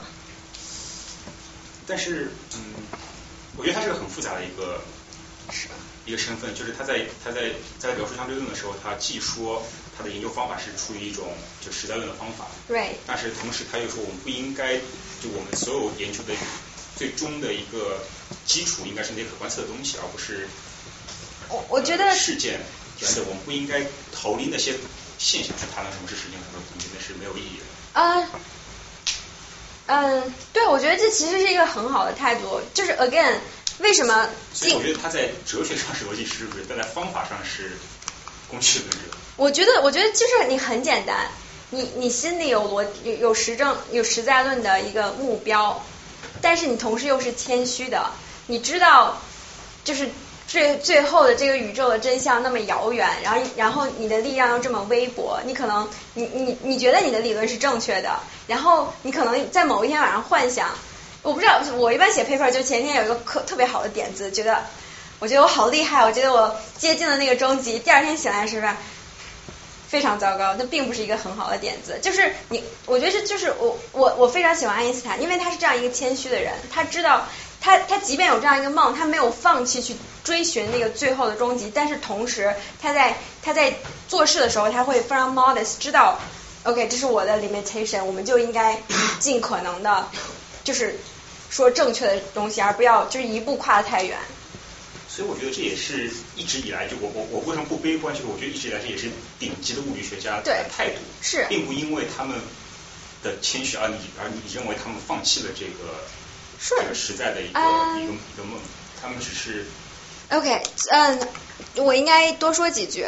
我我为什么放这样一段话？因为我我就是我有接触一些物理系的学生。嗯，就大家聊天的时候，我们就谈论起这个方观点，然后他们一般会，就是我我之前说有一些人就会退掉工具，他们就说 OK，I'm an instrumentalist，然后或者是他就会承认自己是结构主义者，another story，嗯，但是非常有意思，就是 OK，就是我我之前我上学期在上弦论和宇宙学，然后我一个做凝聚态实验的朋友，他经常来我们办公室转悠，然后看见我在看弦论或者宇宙学，说。为什么要浪费时间学这个一时半会儿实验观测不到的东西？然后你会觉得他可能就是非常反对所谓得到终极理论。然后非常有意思，前两天他跟我 confess 说，他刚开始学物理的时候，其实对基本问题都是是非常非常感兴趣的。但是在学了一段时间后，意识到，就是他有他这一辈子可能都得不到这些结论了。从一个实用主义的角度出发，应该做一些能更快得到结果。就是我并不是说，嗯，我并不是说物理学家都是都他他们都不关心，嗯，实在论，并不关心最后的正确的理论是什么，嗯。相反，我认为他们都关心。我觉得这就是他们在几岁的时候为什么第一就是第一次决定要学物理的原因。但是因为现实原因，可能，喂，说的都是我呀。嗯，就是问题。然后逻辑实证主义，既然他是谦逊的，然后有很多人又相信他，那他这个之所以说他死了，那这个硬伤是什么样？这个问题可能很复杂，对，我很好奇。OK，可以提一下下。这个简单。我们来看一下，逻辑实证主义有一个核心叫 verificationism，我不知道它的中文是什么。他说，任何一个有意义的句子，它要么是分析的，要么是 verifiable。分析指的什么？就是逻辑上，就是比如说，呃。单身汉没有结婚，这是一个分析的句子，然后它一定是真的，因为单身汉的定义就包含了他没有结婚，就是 analytic 就是这个意思，呃 verifiable 就是指我们经验上可以得到验证。他说任何一个有意义的话，它要么是分析的，要么是经验上可以验证的。但是这句话它既不是分析的，也不是经验可以验证的。所以你不知道这句话是不是真的，就这是只是它其中的一个，就是我能很快的讲一下的缺点，就是它有其他的问题，就类似于这样的，也不是类似于，就是其中这一个问题。就是逻辑实证主义发现自我的逻辑不能自洽。Right，你可以就是在这一个问题上可以这么说，是的。好的。嗯。不够圆滑。啊？不够圆滑，太可能。不，就是为什么？就是你可能会觉得这是一个 trick。就是他是不是可以把这个话重新怎么样表述一下，然后他就逻辑上自洽了？为什么说他彻底死了？就是因为有人尝试过，然后发现不管你怎么弄，你都没有办法。OK，嗯，最后一个部分讲回因果关系和相关关系。呃，我不知道就是大家听完就是第一部分对这个有什么样一个印象？就我们经常会说。嗯，相关关系不代表因果关系。如果我们想要得到有效的、嗯有用的结论，我们需要找的是因果关系，而不是相关关系。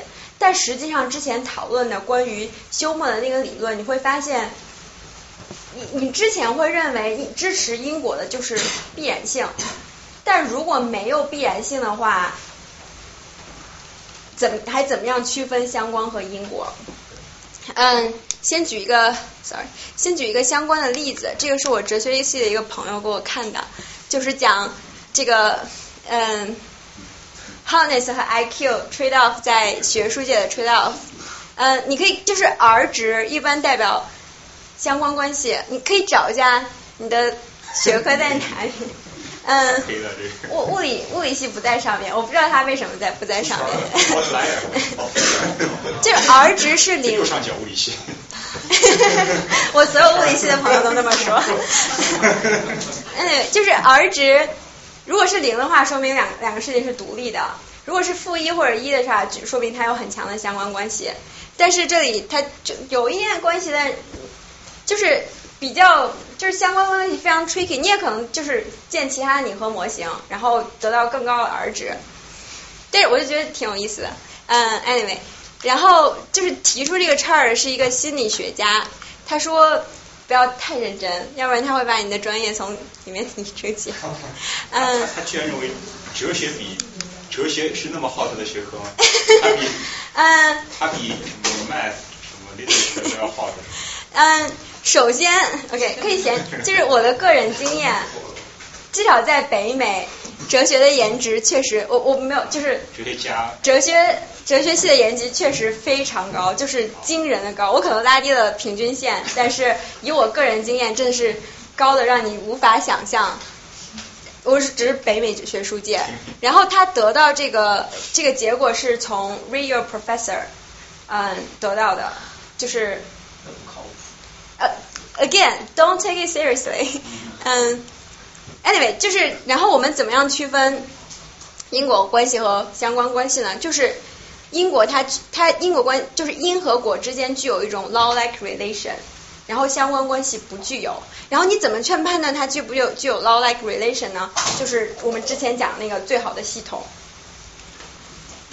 嗯，这就是我我在想我在想一些就是比较有意思的相关嗯因果关系的例子，但是没有想到。但是这个就是休谟最喜欢用的例子，就是在台球，如果你那个台球打过去，然后你这个是因，然后你就有一个果，那个球会就会散开，然后向不同方向运动。然后因休谟他是怎么定义因果关系？就是休谟他虽然取消了必然性，但他并没有取消因果关系这个概念，他重新定义了一下因因果关系因和果。他说其中最核心的就是三个要素，就是因发生在果之前，这也是我们日常理解因果关系的点。因发生在果之前，并且因和果是在空间上是挨着的。比如说刚才这个例子，也可能你说因因是事件 A 这个球，你打这个球，然后果可能是那边一个球改变一个方向，它可能你看起来是有一段距离，但是它其实有一个因果链，它它有一个因一个果一个因，然后这样子按照空间上一点一点移过去，你会发现它它就是真正的因果它是挨着的。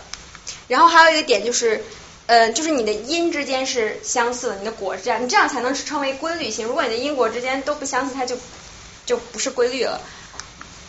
但是罗素，呃，他是也是一个英国哲学家，呃，还是数学家、逻辑学家。他提出来什么呢？他在这样一篇 paper 里面讲说，你仔细想一想，物理学家好像并不是经常谈论因果关系。即便因果关系如此重要，我们在日常生活中在谈论，我们在其他自然科学中也谈论，但是在物理中从来没有出现过。嗯，他甚至说，我们就不应该谈论，就在谈论因果在物理当中是不合适的，尤其是在量子力学的这个语境下。他给了很多 argument，其中就是是讲到，其实因果这个概念非常的模糊，就是你怎么，休谟虽然这么定义了一下，但是，但是他还是有很多问题的。他尤其就是。跟着罗素，大家其他的哲学家就是他具体探讨为什么在 fundamental physics 就在最基本的物理，我们不谈论因果，因为第呃首先就是我们之前谈论的，你就是之前因果它可能有一个必然性，但是或者是决定性的，就是你知道因，然后你就知道果是什么。但是量子力学我们刚刚提到，如果你相信他做理论，比如说 G R W，它就是非决定性的。然后嗯。刚才我们谈论因果，它是挨着的，然后一个 term 就是它是 local 是局域的，但是量子力学是非局域的，为什么呢？就讲到量子纠缠纠缠这个概念，你有两个电子 A 和 B，然后你首先测量 A 的颜色，你发现它是黑色的，然后你再去测量 B 的时候，你就发现它一定是白的。本来按理说，如果它们之间没有关系的话，B 它要么是黑的，要么是白的。但你发现，如果你一旦测了 A，如果如果 A 和 B 它是纠缠的，那么你测了 A 再测 B 就会发现 B 一定是白色的。或者说，如果你测了 A 发现是白色的，那 B 它就一定是黑的。换句话说，就是 B 它总是 A 的相反的颜色。然后不管这两个这两个电子它的距离有多远，然后即便你在当中放一个不能穿过的墙。或者是，然后你甚至可以探测有没有就是信息通，就是让他们俩可以沟通，你都会发现没有这样。这是这就是一个非局域的例子，就是说 somehow 就是 A 和之间存在一种 right 就是那个稍微有一点 confuse，就是量子纠缠是只是两个量子本来就说它测量呃影响了它的测量结果？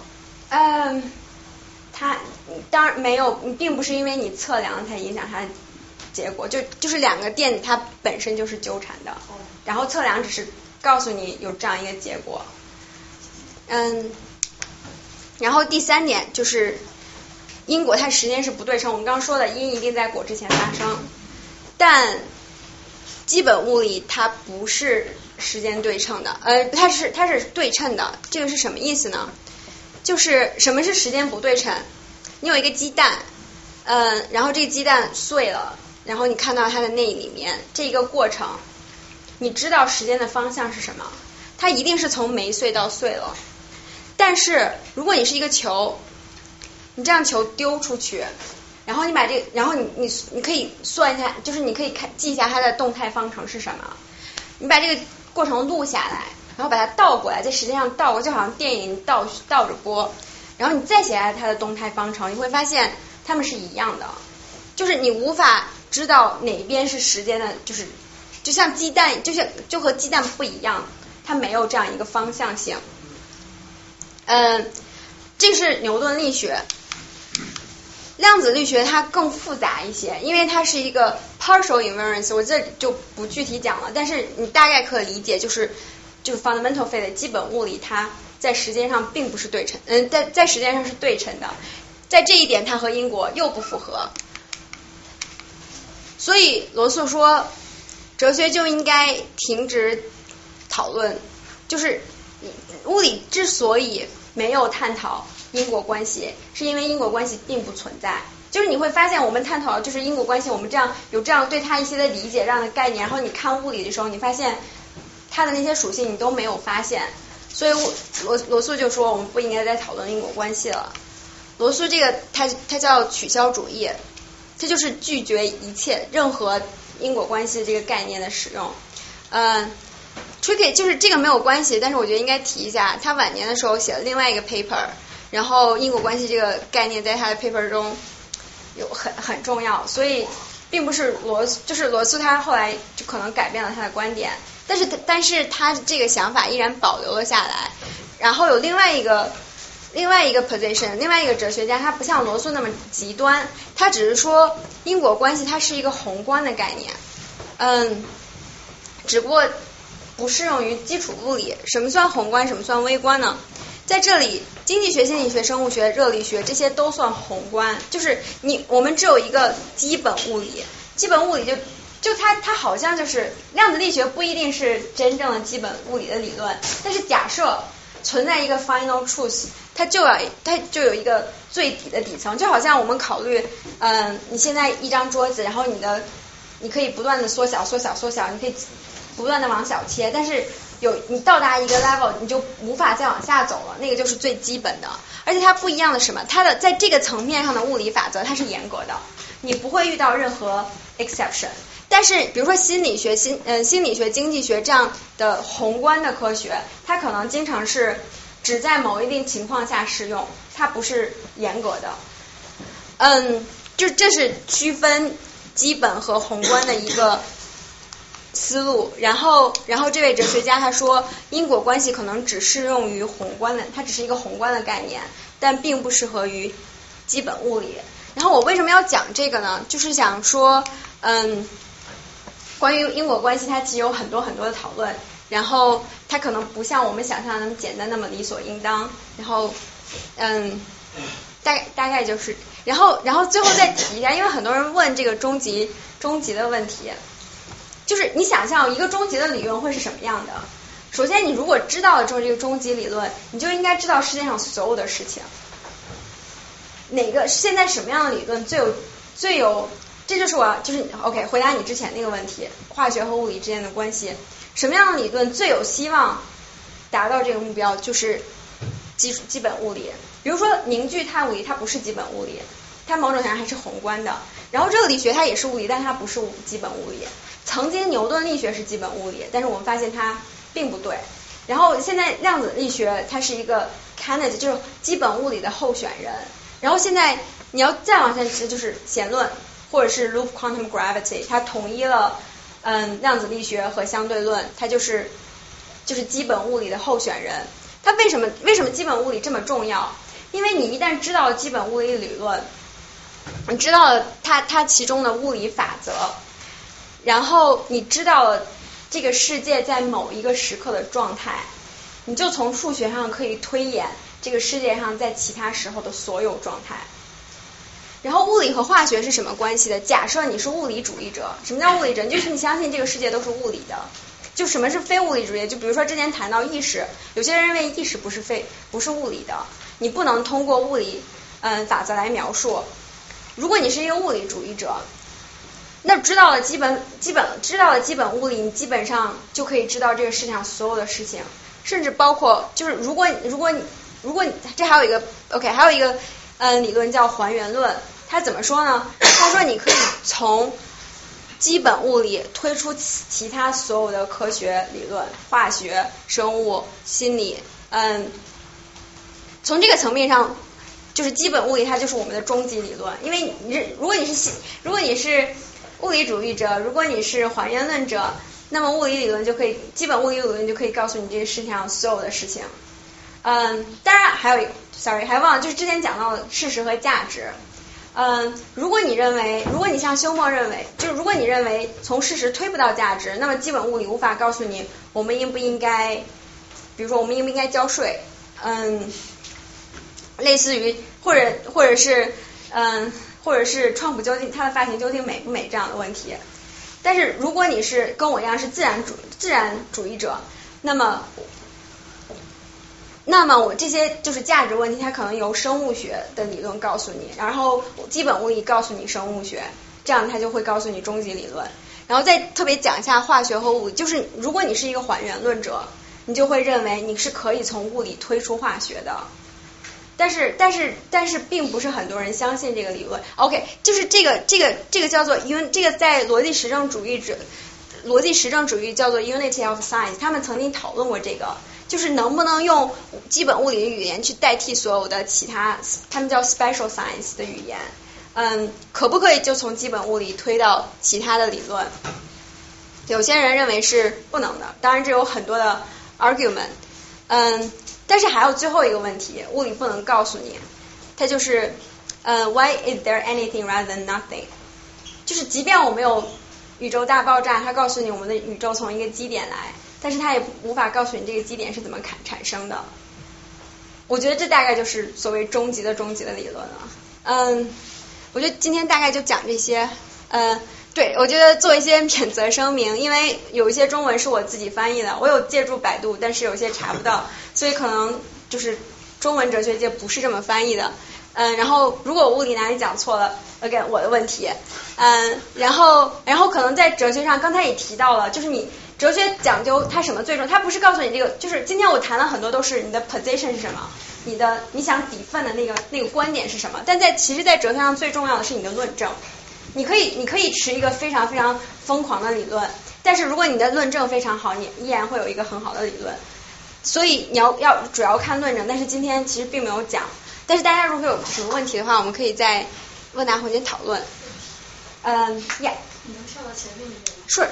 就是别的，我觉得还可以理解，但心理学的话，我知道过去的心理学就是心理学的哲学基础是建立在弗洛伊德呀、亚里克逊这种基础上，但现在我们都不流行那一套了，已经其实已经老掉牙了。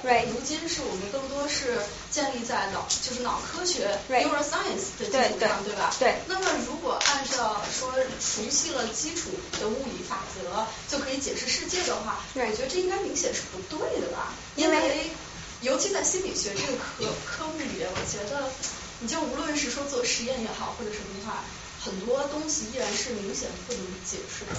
我，我只是说好奇啊，就物理的基础法则怎么能够解释心理学？呃，他 OK，这其实讲到了另外一个问题，解释。其实我们现在都解释很重要，但其实我们到现在都没有谈论解释，因为如果你是一个休谟主义者，某种层面你不能解释，你只能描述。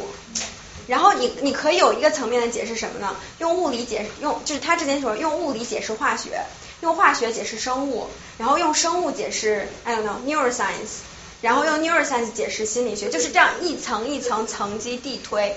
但是你说的那个心理学感觉很多不能解释，我觉得更多是就是大家可能就是至少在哲学界还是有很多人相信意识它不是物理的。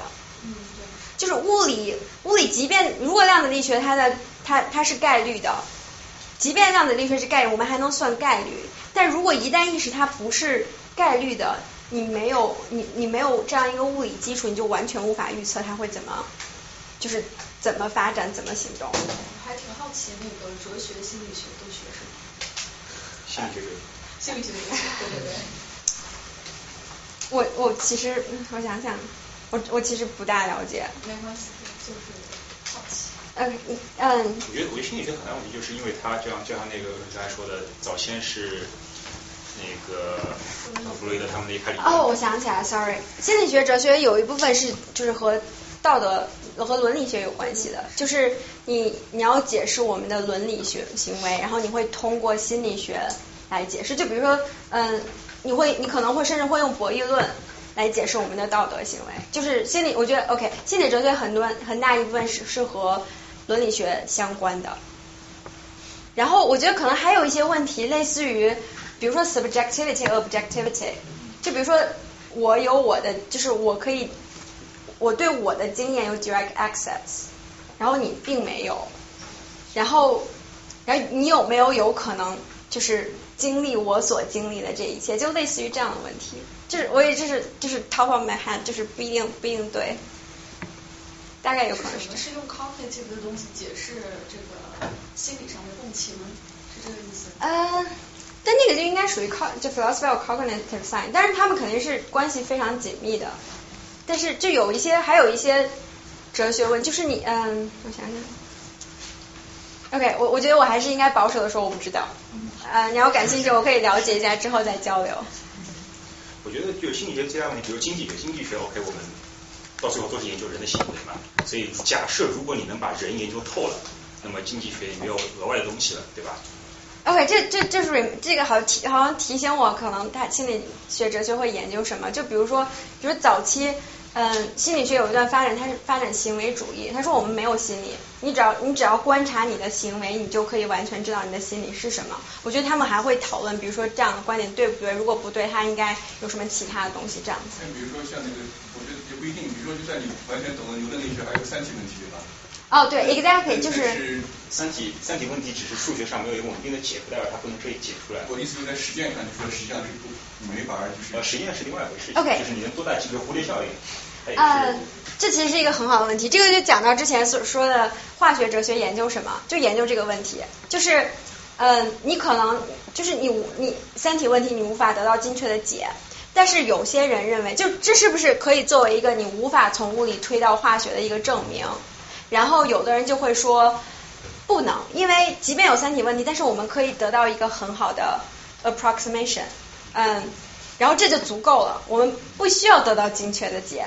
所以，所以这个假如他们会说，化就是你是可以从物理推到化学，就是你可以还原化学到物理的。然后，当然有一些人不同意，就比如说，就是那个物理学家，就是很有名，写一个 more is different，他就认为，就是你之上一些宏观层面，它不仅仅是基本物理。你可能，你可能，可能我确实是是一堆基本粒子组成的，但当基本粒子它形成一个群体的时候，它 somehow 就有了一些新的性质，然后这些性质是无法被基本物理所解释或者是描述的。我觉得它的区别是更多是方法上的，比如说当我们研究这个一个盒子里的气体，对吧？那我们知道我们经典的方法是因为它的温度、压强。呃呃体积，但是我我们我们我们知道呢，它的具体的行为无非是比如说是呃粒子粒子的运动，但是我们即使知道每一个气体分子的每一个时刻的位置和动量，对，原则上我们已经知道这个盒子所有的信息了，对，但是它不能不能告诉我任何东西，因为这个方法太困难了，计算量太大，嗯，OK，所以我们必须用另外一种方法来描述这个我们关心的问题。很好的问题，这里。我觉得这又在抛概念，就是我刚刚提到还原论，就是说还原论相信你可以从物理推出其他学科，但是还原论分很多种，它有本体本体上的还原论，也有方法上的还原论。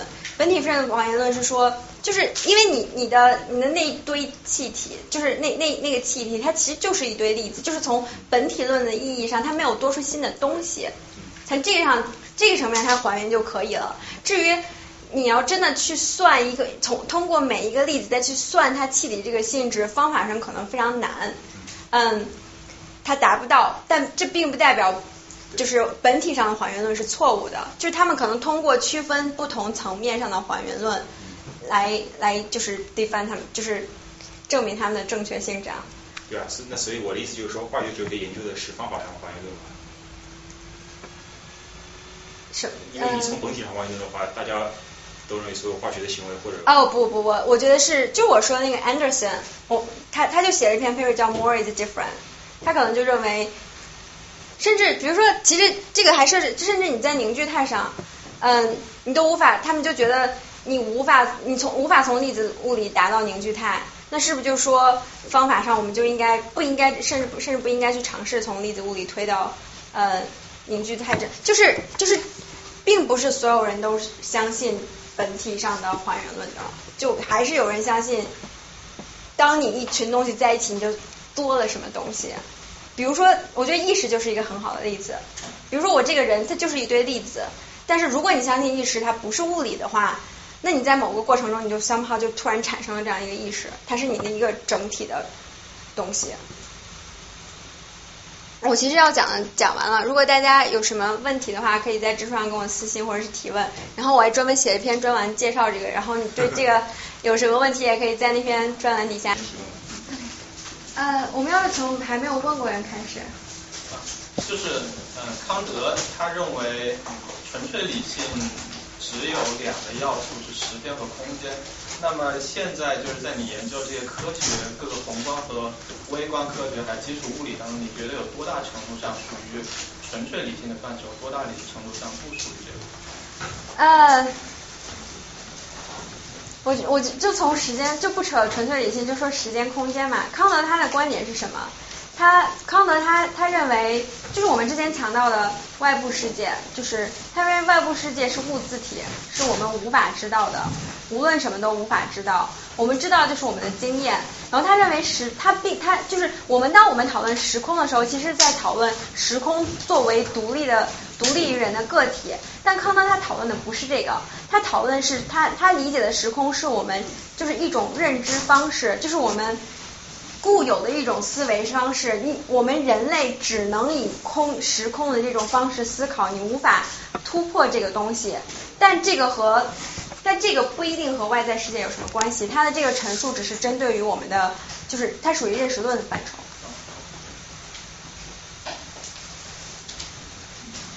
哦。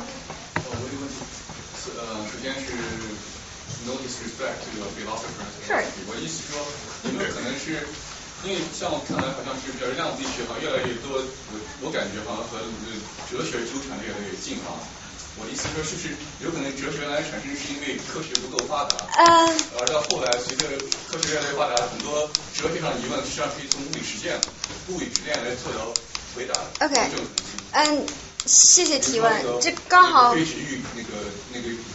一个什么好像贝尔什么实验可以来回答这个问题，我不知道是不是以后会有 physical 的 scientific 的实验来回答物理的哲学的问题。OK，嗯，首先提醒我忘记说一点，就是我当时讲的这种呃量子力学的测量问题以及它的解释，这个都是物理问题，它应该在物，它不是哲学，就是你不讨论，就是你不要走歪去讨论什么意识的问题，它其实跟就是我们学这些全都是数学和物理的东西，它不是哲学问题。就是我说的是因为历史原因，现在是物理学家在研究，但是物理学家很多他是拿着物理的 PhD，嗯，所以这些都是物理，不是哲学。嗯，其次，其实我觉得我刚才回答了这个问题，就是我作为一个物理主义者，作为一个还原论者，作为一个自然主义者，我相信基本物理是可以告诉我们一切的。除了除了我最后说的唯一一个问题，就是为什么这个世界有什么，而不是一无所有？我不知道，就是就是如果尤其是如果你是 human 的话，你它就是科学理论某某种程度它只是描述的，它可以告诉你这个世界上发生了什么，但是你无法回答这个世界上为什么有什么而不是一无所有这样的问题。我我就是所以对你的回答是的，我觉得很多哲学问题它。可能最终都会被科学解，就是解答。而且我觉得，就是我很喜欢哲学的一个方面，就是它其实在不断的开创、开拓哲科学的领域。比如说心理学是从哲学分出去的，比如说 cognitive science 是从哲学分出去的。就我觉得最好就是它可以不断让我们建立新的科学理论。嗯，但是有一些东西。不是说它不能被科学回答，而是科学并没有要回答它。就是我们之前讲的，比如说关于不翻了，就是 human account 和 necessitarian 关于关于自然法则的这两个理论，它为什么是哲学的？因为它经验上没有区别。就是科学它只关心经验的东西。就如果对很多科学家来说，如果你在经验上没有区别，那你就是同样一个理论，他们可能不会关注这样的理论。那有可能就是到后来，比如说随着科学的发展，到最后有些有可能科学的概念被回答了，有可能然后不能被回答，也许更多的可能是一种 belief，而不是一种就是嗯，嗯。你可以说，你可以说很多东西是 belief，但是你可以这么说，但是我觉得这是一个很懒的，就是你你当然可以说，就是 OK，那我们就在这里就不要往前走了，然后就说你只是相信这个，我我也没什么跟你好争的，你相信上帝，我不相信上帝，没什么好争的。但是但是如果你你还你想对这个世界有更多的了解，你会努力，即便不一定有答案。然后还提醒我忘记说，就是还有一个层面就是。因为我是就是我作为研究科学哲学，你应该相信我是非常相信科学的力量的。如果你不相信科学，你估计会去研究现象学。他们会说科学它不能回答我们的问题，有一些问题你就不能回啊，我不知道人生的意义是什么。我知道这非常 cliche，然后哲学其实也不探讨，就是就是我了解分析哲学也不大探讨这个问题。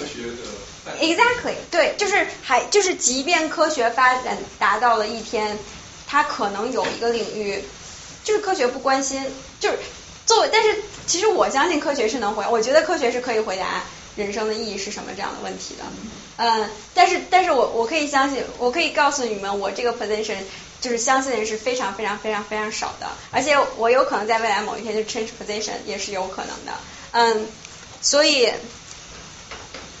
总总结一下，就是说，你可以相信科学有可能会解决所有的问题，然后你也可以说有一些问题他不关心，然后可以留给哲学来解决。我觉得就确实历史上很多问题以前认为是哲学问题，后来好像成为科学问题被解决，但有更有更多的情况是以前探讨的问题，随着这个科学的发展或者范式的变迁，人不去关心了。比如说，人们以前探讨什么是自然的，因为人们因为，比如说我造出一把椅子，这个东西和自然生长出来的树，它们完全属于两种不同的东西，一种是 natural，一种是对，这也是一个就是人人造的东西。那我们现在可能不再去探讨，可能还有，但是可 能它更多是，比如说，哎，它科学上是就是从物理上是同一这种东西，对吧？它材料是一样，只不过做了一种 manipulation 让它变得不一样。但是在早先人们看来，它们完全是两种不同的范畴、不同的世界的东西。是的，是的，可以这么说。但我就补充一点，现在确实在研究为什么他会认为自然东就是这个可可以算现象，他会研究也不一定非要现象，他研究 intention，他会认为自然的东西是没有 intention，但是人造的东西是有 intention。自然哲学还研究这个问题，但是我的意思是我们今天这个语境跟以前人们讨论哦，对的，不一是的。，是可以这么说。呃，那后面哦，我觉得不知道为什么那个同学那个朋友提的问题，我都特别想 comment，能 comment。可可以啊，来，就是就是，我也想就是我自己想的，我想给一下我自己的回答，你可以你可以再 comment。啊，sure，呃，就是我觉得这一切都是人对世界观察，然后人 try to make sense of it，然后中间人创造这些系这些概念系统一直是 dynamic，然后在历史的长河中，绝大多数问题从这些物理原理是什么到人的人生意义是什么，都是哲学问题。所以漫长的时间里，哲学是一个混沌的学科。然后这头正好那个就像老之前说 natural philosophy 和 philosophy of nature，就是牛顿他的那本著名的著作叫做《自然哲学的数学原理》，他描述的是说，哦，我们称为自然哲学的节奏，就是说，首先那个东西还在哲学里面，就是说我们想研究自然的一些规律，这个哦，我发现它可以用数学来来解释，就那时候叫叫自然哲学。哎，对，然后就说大家发展出一套可行的办法，大家说发展出一套就是行之有效的方法论，然后大家得到结论越来越丰富，所以把它最后能够分化出去。然后我觉得也像姥姥讲，就这种分化是一直是动态产生的，就是它说原来化学键是什么？化学键就是某一种棒，是一种模糊的东西。当它的下游比能发展的更丰富的时候，它可以说哦，我现在有足够的知识去解释这个事情，所以它可以把一些领域在幕。所以我觉得他讲的其实没有错，就是说都是我们想回答的，就是一切都是我们想回答的问题，有一些是我们能够非常 systematic 回答的，所以它慢慢慢慢被归入了一些有系统性的回答里。这是一个，然后我想我想他们他那个讲，刚才有一个理论，他说听起来不是很 scientific，听起来很很宗教化。啊，我觉得这也是他讲的也挺对的。就是说，一个科学家费曼，我特别喜欢物理学家费曼，费曼他好像讨论过类似的问题。他说，我我我们的研究，我们研究物理，我们在破镜真理，但是我们想知道有没有一个终止的真理。我不知道他最他最有论述，但是大概意思应该是说，不管有没有终止的真理，我们现在能做的事情都只是去破去追寻更真的真理。然后我觉得这个其实是宗教化的，因为类似于一个心中有上帝的人，就说我相信世界是有终止的，但是我是接近不了这个终止的。我去理解上帝也是一个层级递进的过程。觉得他在做人，他在追寻人生的意义的时候，他在行为上跟一个不信上帝的人是类似的，只是说他们的 faith 不一样。但是两个科学家，一个是相信有终极真理的科学家，和一个不知道我不想给个答案的科学家，他们在行为层面上做事情其实是一致的。他们还是要根据基本的科学呃方法去进行，就是向下一级更处的那个真理去去走的过程。只是他们就是说 how to think about it，how to make sense of it，这个是不一样的。嗯，我不记得我有说过他，就其实我也是在 comment，嗯，所以我其实并不记得我有说他说的是错的。然后 again 还继续 comment，就是其实我觉得你说到一个非常有意思的问题，就是就是我们也会探讨。科学和宗教有什么区别？我为什么之前说这个 belief 我不是很喜欢？因为就比如说刚才我们讨论到的提到了终极问题，为什么这个世界上有什么没什么？宗教学有一个 easy answer，因为上帝。就是就是在就是就是宗宗教和科学有很多区别，但是在这一点上，我刚才提及的是说，它一大区别就是。当你有了这个 belief，你就不会再去追寻它。啊，当然对很多科学家，他们不需要追寻，但是哲学会做这个东西，他会研究你这个 belief 它是不是可靠的，它是不是 justified。我我并没有说你错，我只是 comment。嗯，我不知道这有没有帮助。哎，帮我再问一个问题吧。嗯。就是他为什么追求一件事情是重要？为什么？就为什么我们要追求？嗯，Sure，Good question。嗯，我我这个首先我要说，这个这听起来很哲学，但是我觉得这是类似于人生的意义是什么的这种问题。然后我并没有我并没有系统的学过就是欧陆哲学那一边。然后我当然我会自己有一个答案。我说这个话只是想说，这个不是学术派的答案，只是我个人的理解。我觉得为什么？因为首先我不知道为什么人类和其他动物不一样。我觉得它首先是一种自然的追寻，就是你小的时候就会很好奇，就动物它就其他动物就吃吃睡睡，然后就死了，它它不会追寻什么，但人类不会，它会很自然的追寻。然后，然后你也许你会问，为什么会这样自然的追寻？这个就真的是我纯粹个人答案。我觉得，因为人类文明发展到现在，你可以做除了吃吃睡睡然后就死其他事情。然后你要做什么？你就会觉得人生好无聊啊！你得做点什么。然后，然后你可以打游戏，然后也可以不知道唱歌跳舞，然后你也可以追寻这样的问题。就是它让你快，就是对我而言，它让我快乐。就是我想要知道，就是真相是什么。就是一方面，我觉得它是自然的，然后我觉得你要要不然你怎么维系人类，就是维系人类文明呢？就是就是如果你不追寻，大家以后都天天打游戏吗？这我也没有说这样不好，但是 呃，就是你还就总是要找点事情做的，要不然或者说你要觉得人生好没有意义啊，你说我活着为什么？然后就自杀了，这不符合进化论是不是？也许从进化论说。就是就求知论是为了人类更好的生存，对，是一种是一种 fundamental 的一种 drive。对，但是为什么人类会？它也许可能就是恰好进化出了这样一种 drive。然后，而且最关键就是，当你追寻的时候，就是比如说科学家，当我们真的去做追寻的时候，它其实是有实用的好处的。我们建立起了物理，建立起了化学，然后我们登上了月球，然后上了太空，然后我们可以提高粮食产量。就是提高人类生产力，让更多的人可以没事可做来做这样追寻的工作。嗯，所以它一定层面是有实用，也是有实用的好处的。但是哦但我觉得他发明这些理论的时候，对他的 motivation 呢是谁？就是他也不知道未来会产生这个。对，他当然就是就是好奇，觉得有意思。当然还有一些科学家，我有认识物理系的同学，他就是从小学习很好，然后也不知道将来要干什么，然后就自然而然做读了博士，然后就然后 somehow 他科研也做得很好，然后就继续一路做做下去了。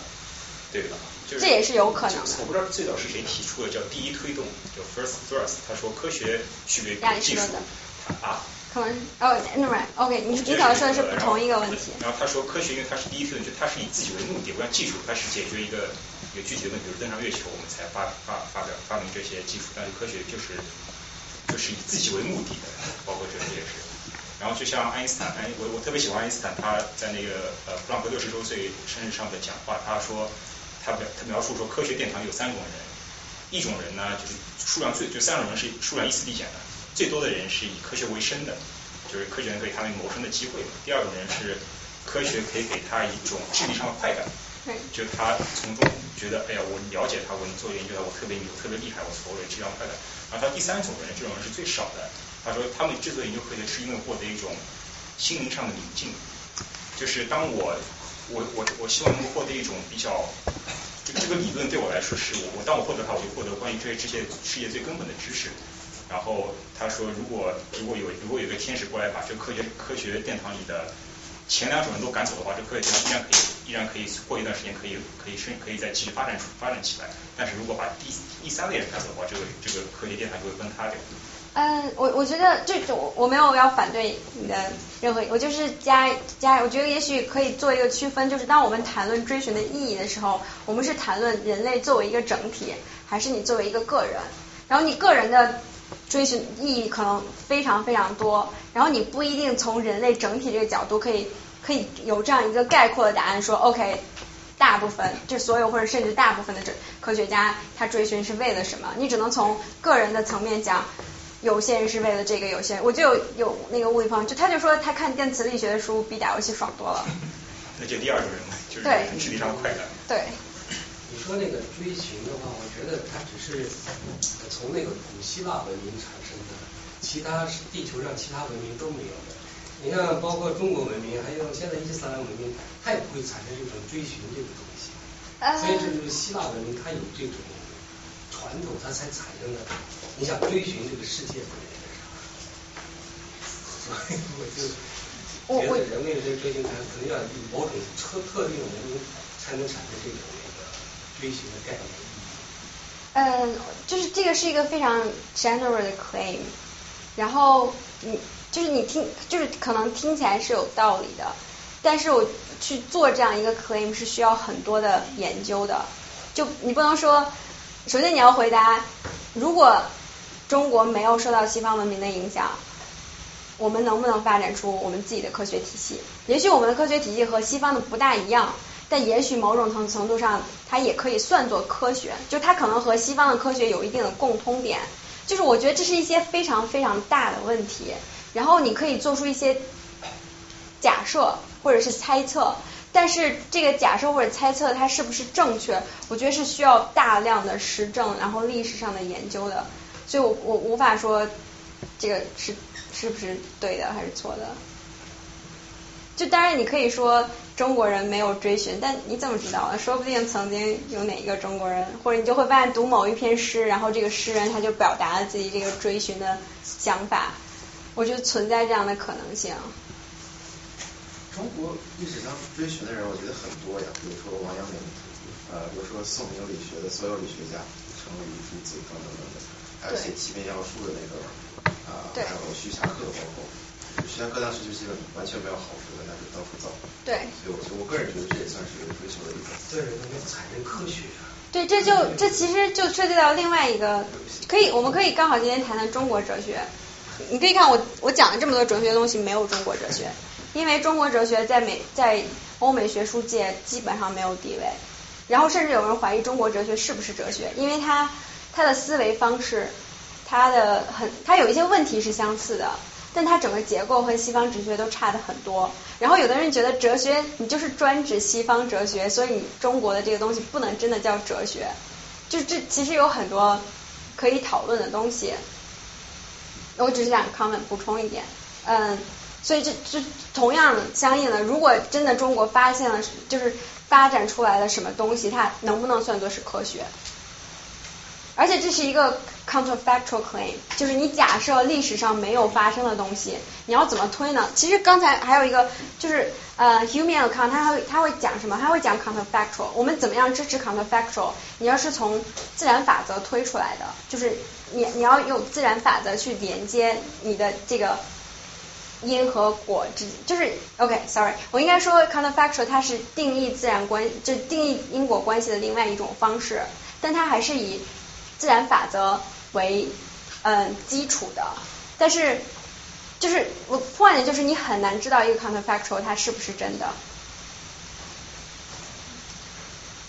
其实我很好奇，就是呃，你是怎么看呃数学在物理和其他的这些基础学科中中的影响？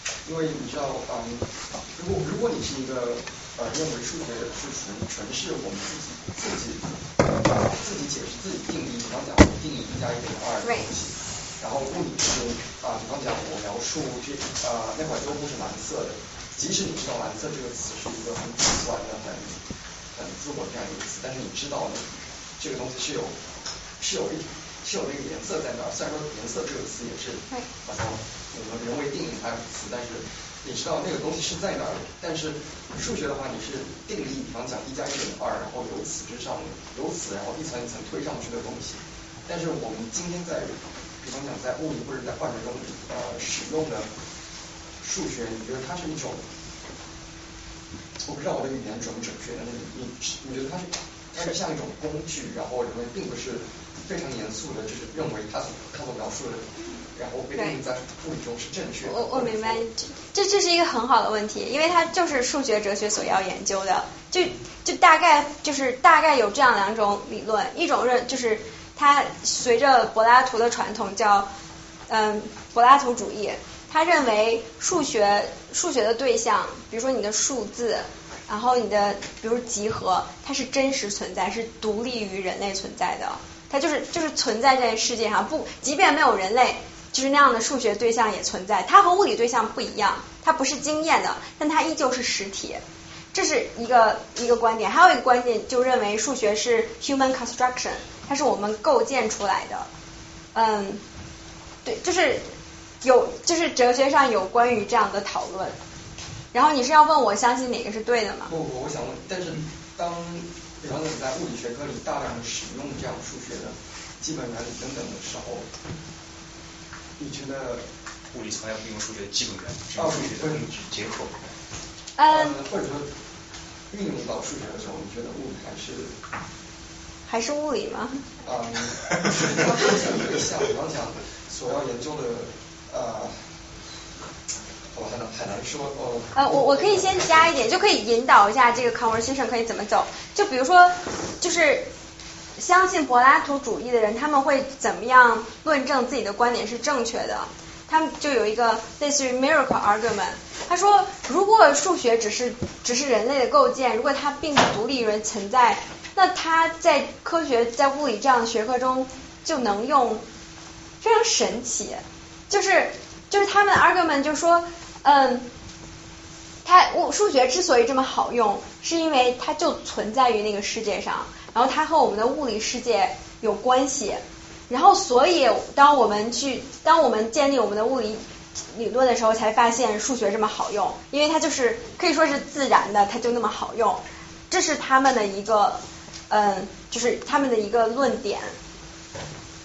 但是当然，就是一般攻击柏拉图主义的反方会觉得。你说物理世界和数学世界有关系，你数学世界本身就已经很神奇了。然后这个是他们，他们就是一般一般我们理解的关系都是一种经验上的、物理上的关系。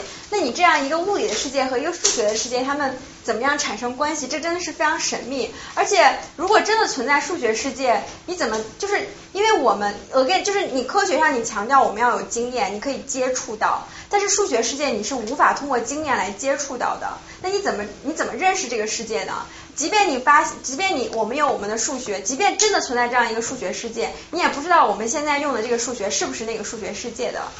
嗯，从这个角度上就太神秘了，所以对，就是这是攻击柏拉图主义的一个论点。时间差不多了。OK，好，，OK，，是。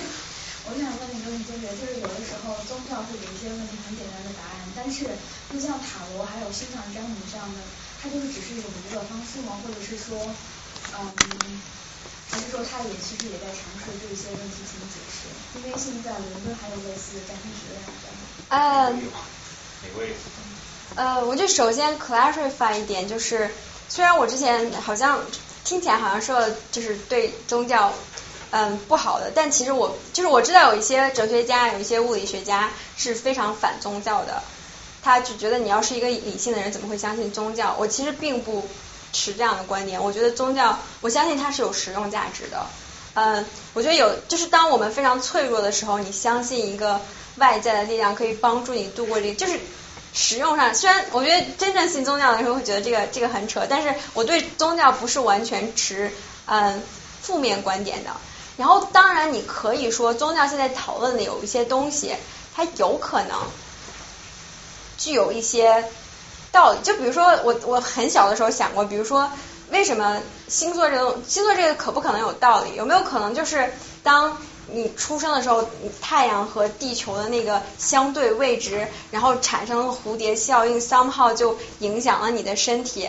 嗯，你可以说有可能啊，但是。这个东西怎么验证呢？啊？经验性。嗯，就是就是我跟就是你要用科你要用科学的方法，而且或者这么说，它为什么很难验证？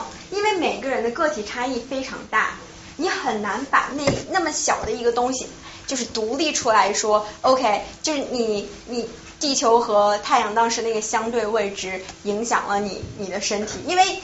你的身体被影响的因素实在是太多了，从这个角度上是非常非常非常非常能验证这个假设的。不尝不尝试去解释它，只是把这个月生的人全部弄一个结合在一起，然后研究他们的个性分布。如果恰好他们都有这样的分布，它 observation 就会告诉你。呃，这个时候我就非常非常非常想用这张图，可以直接跳过去吗？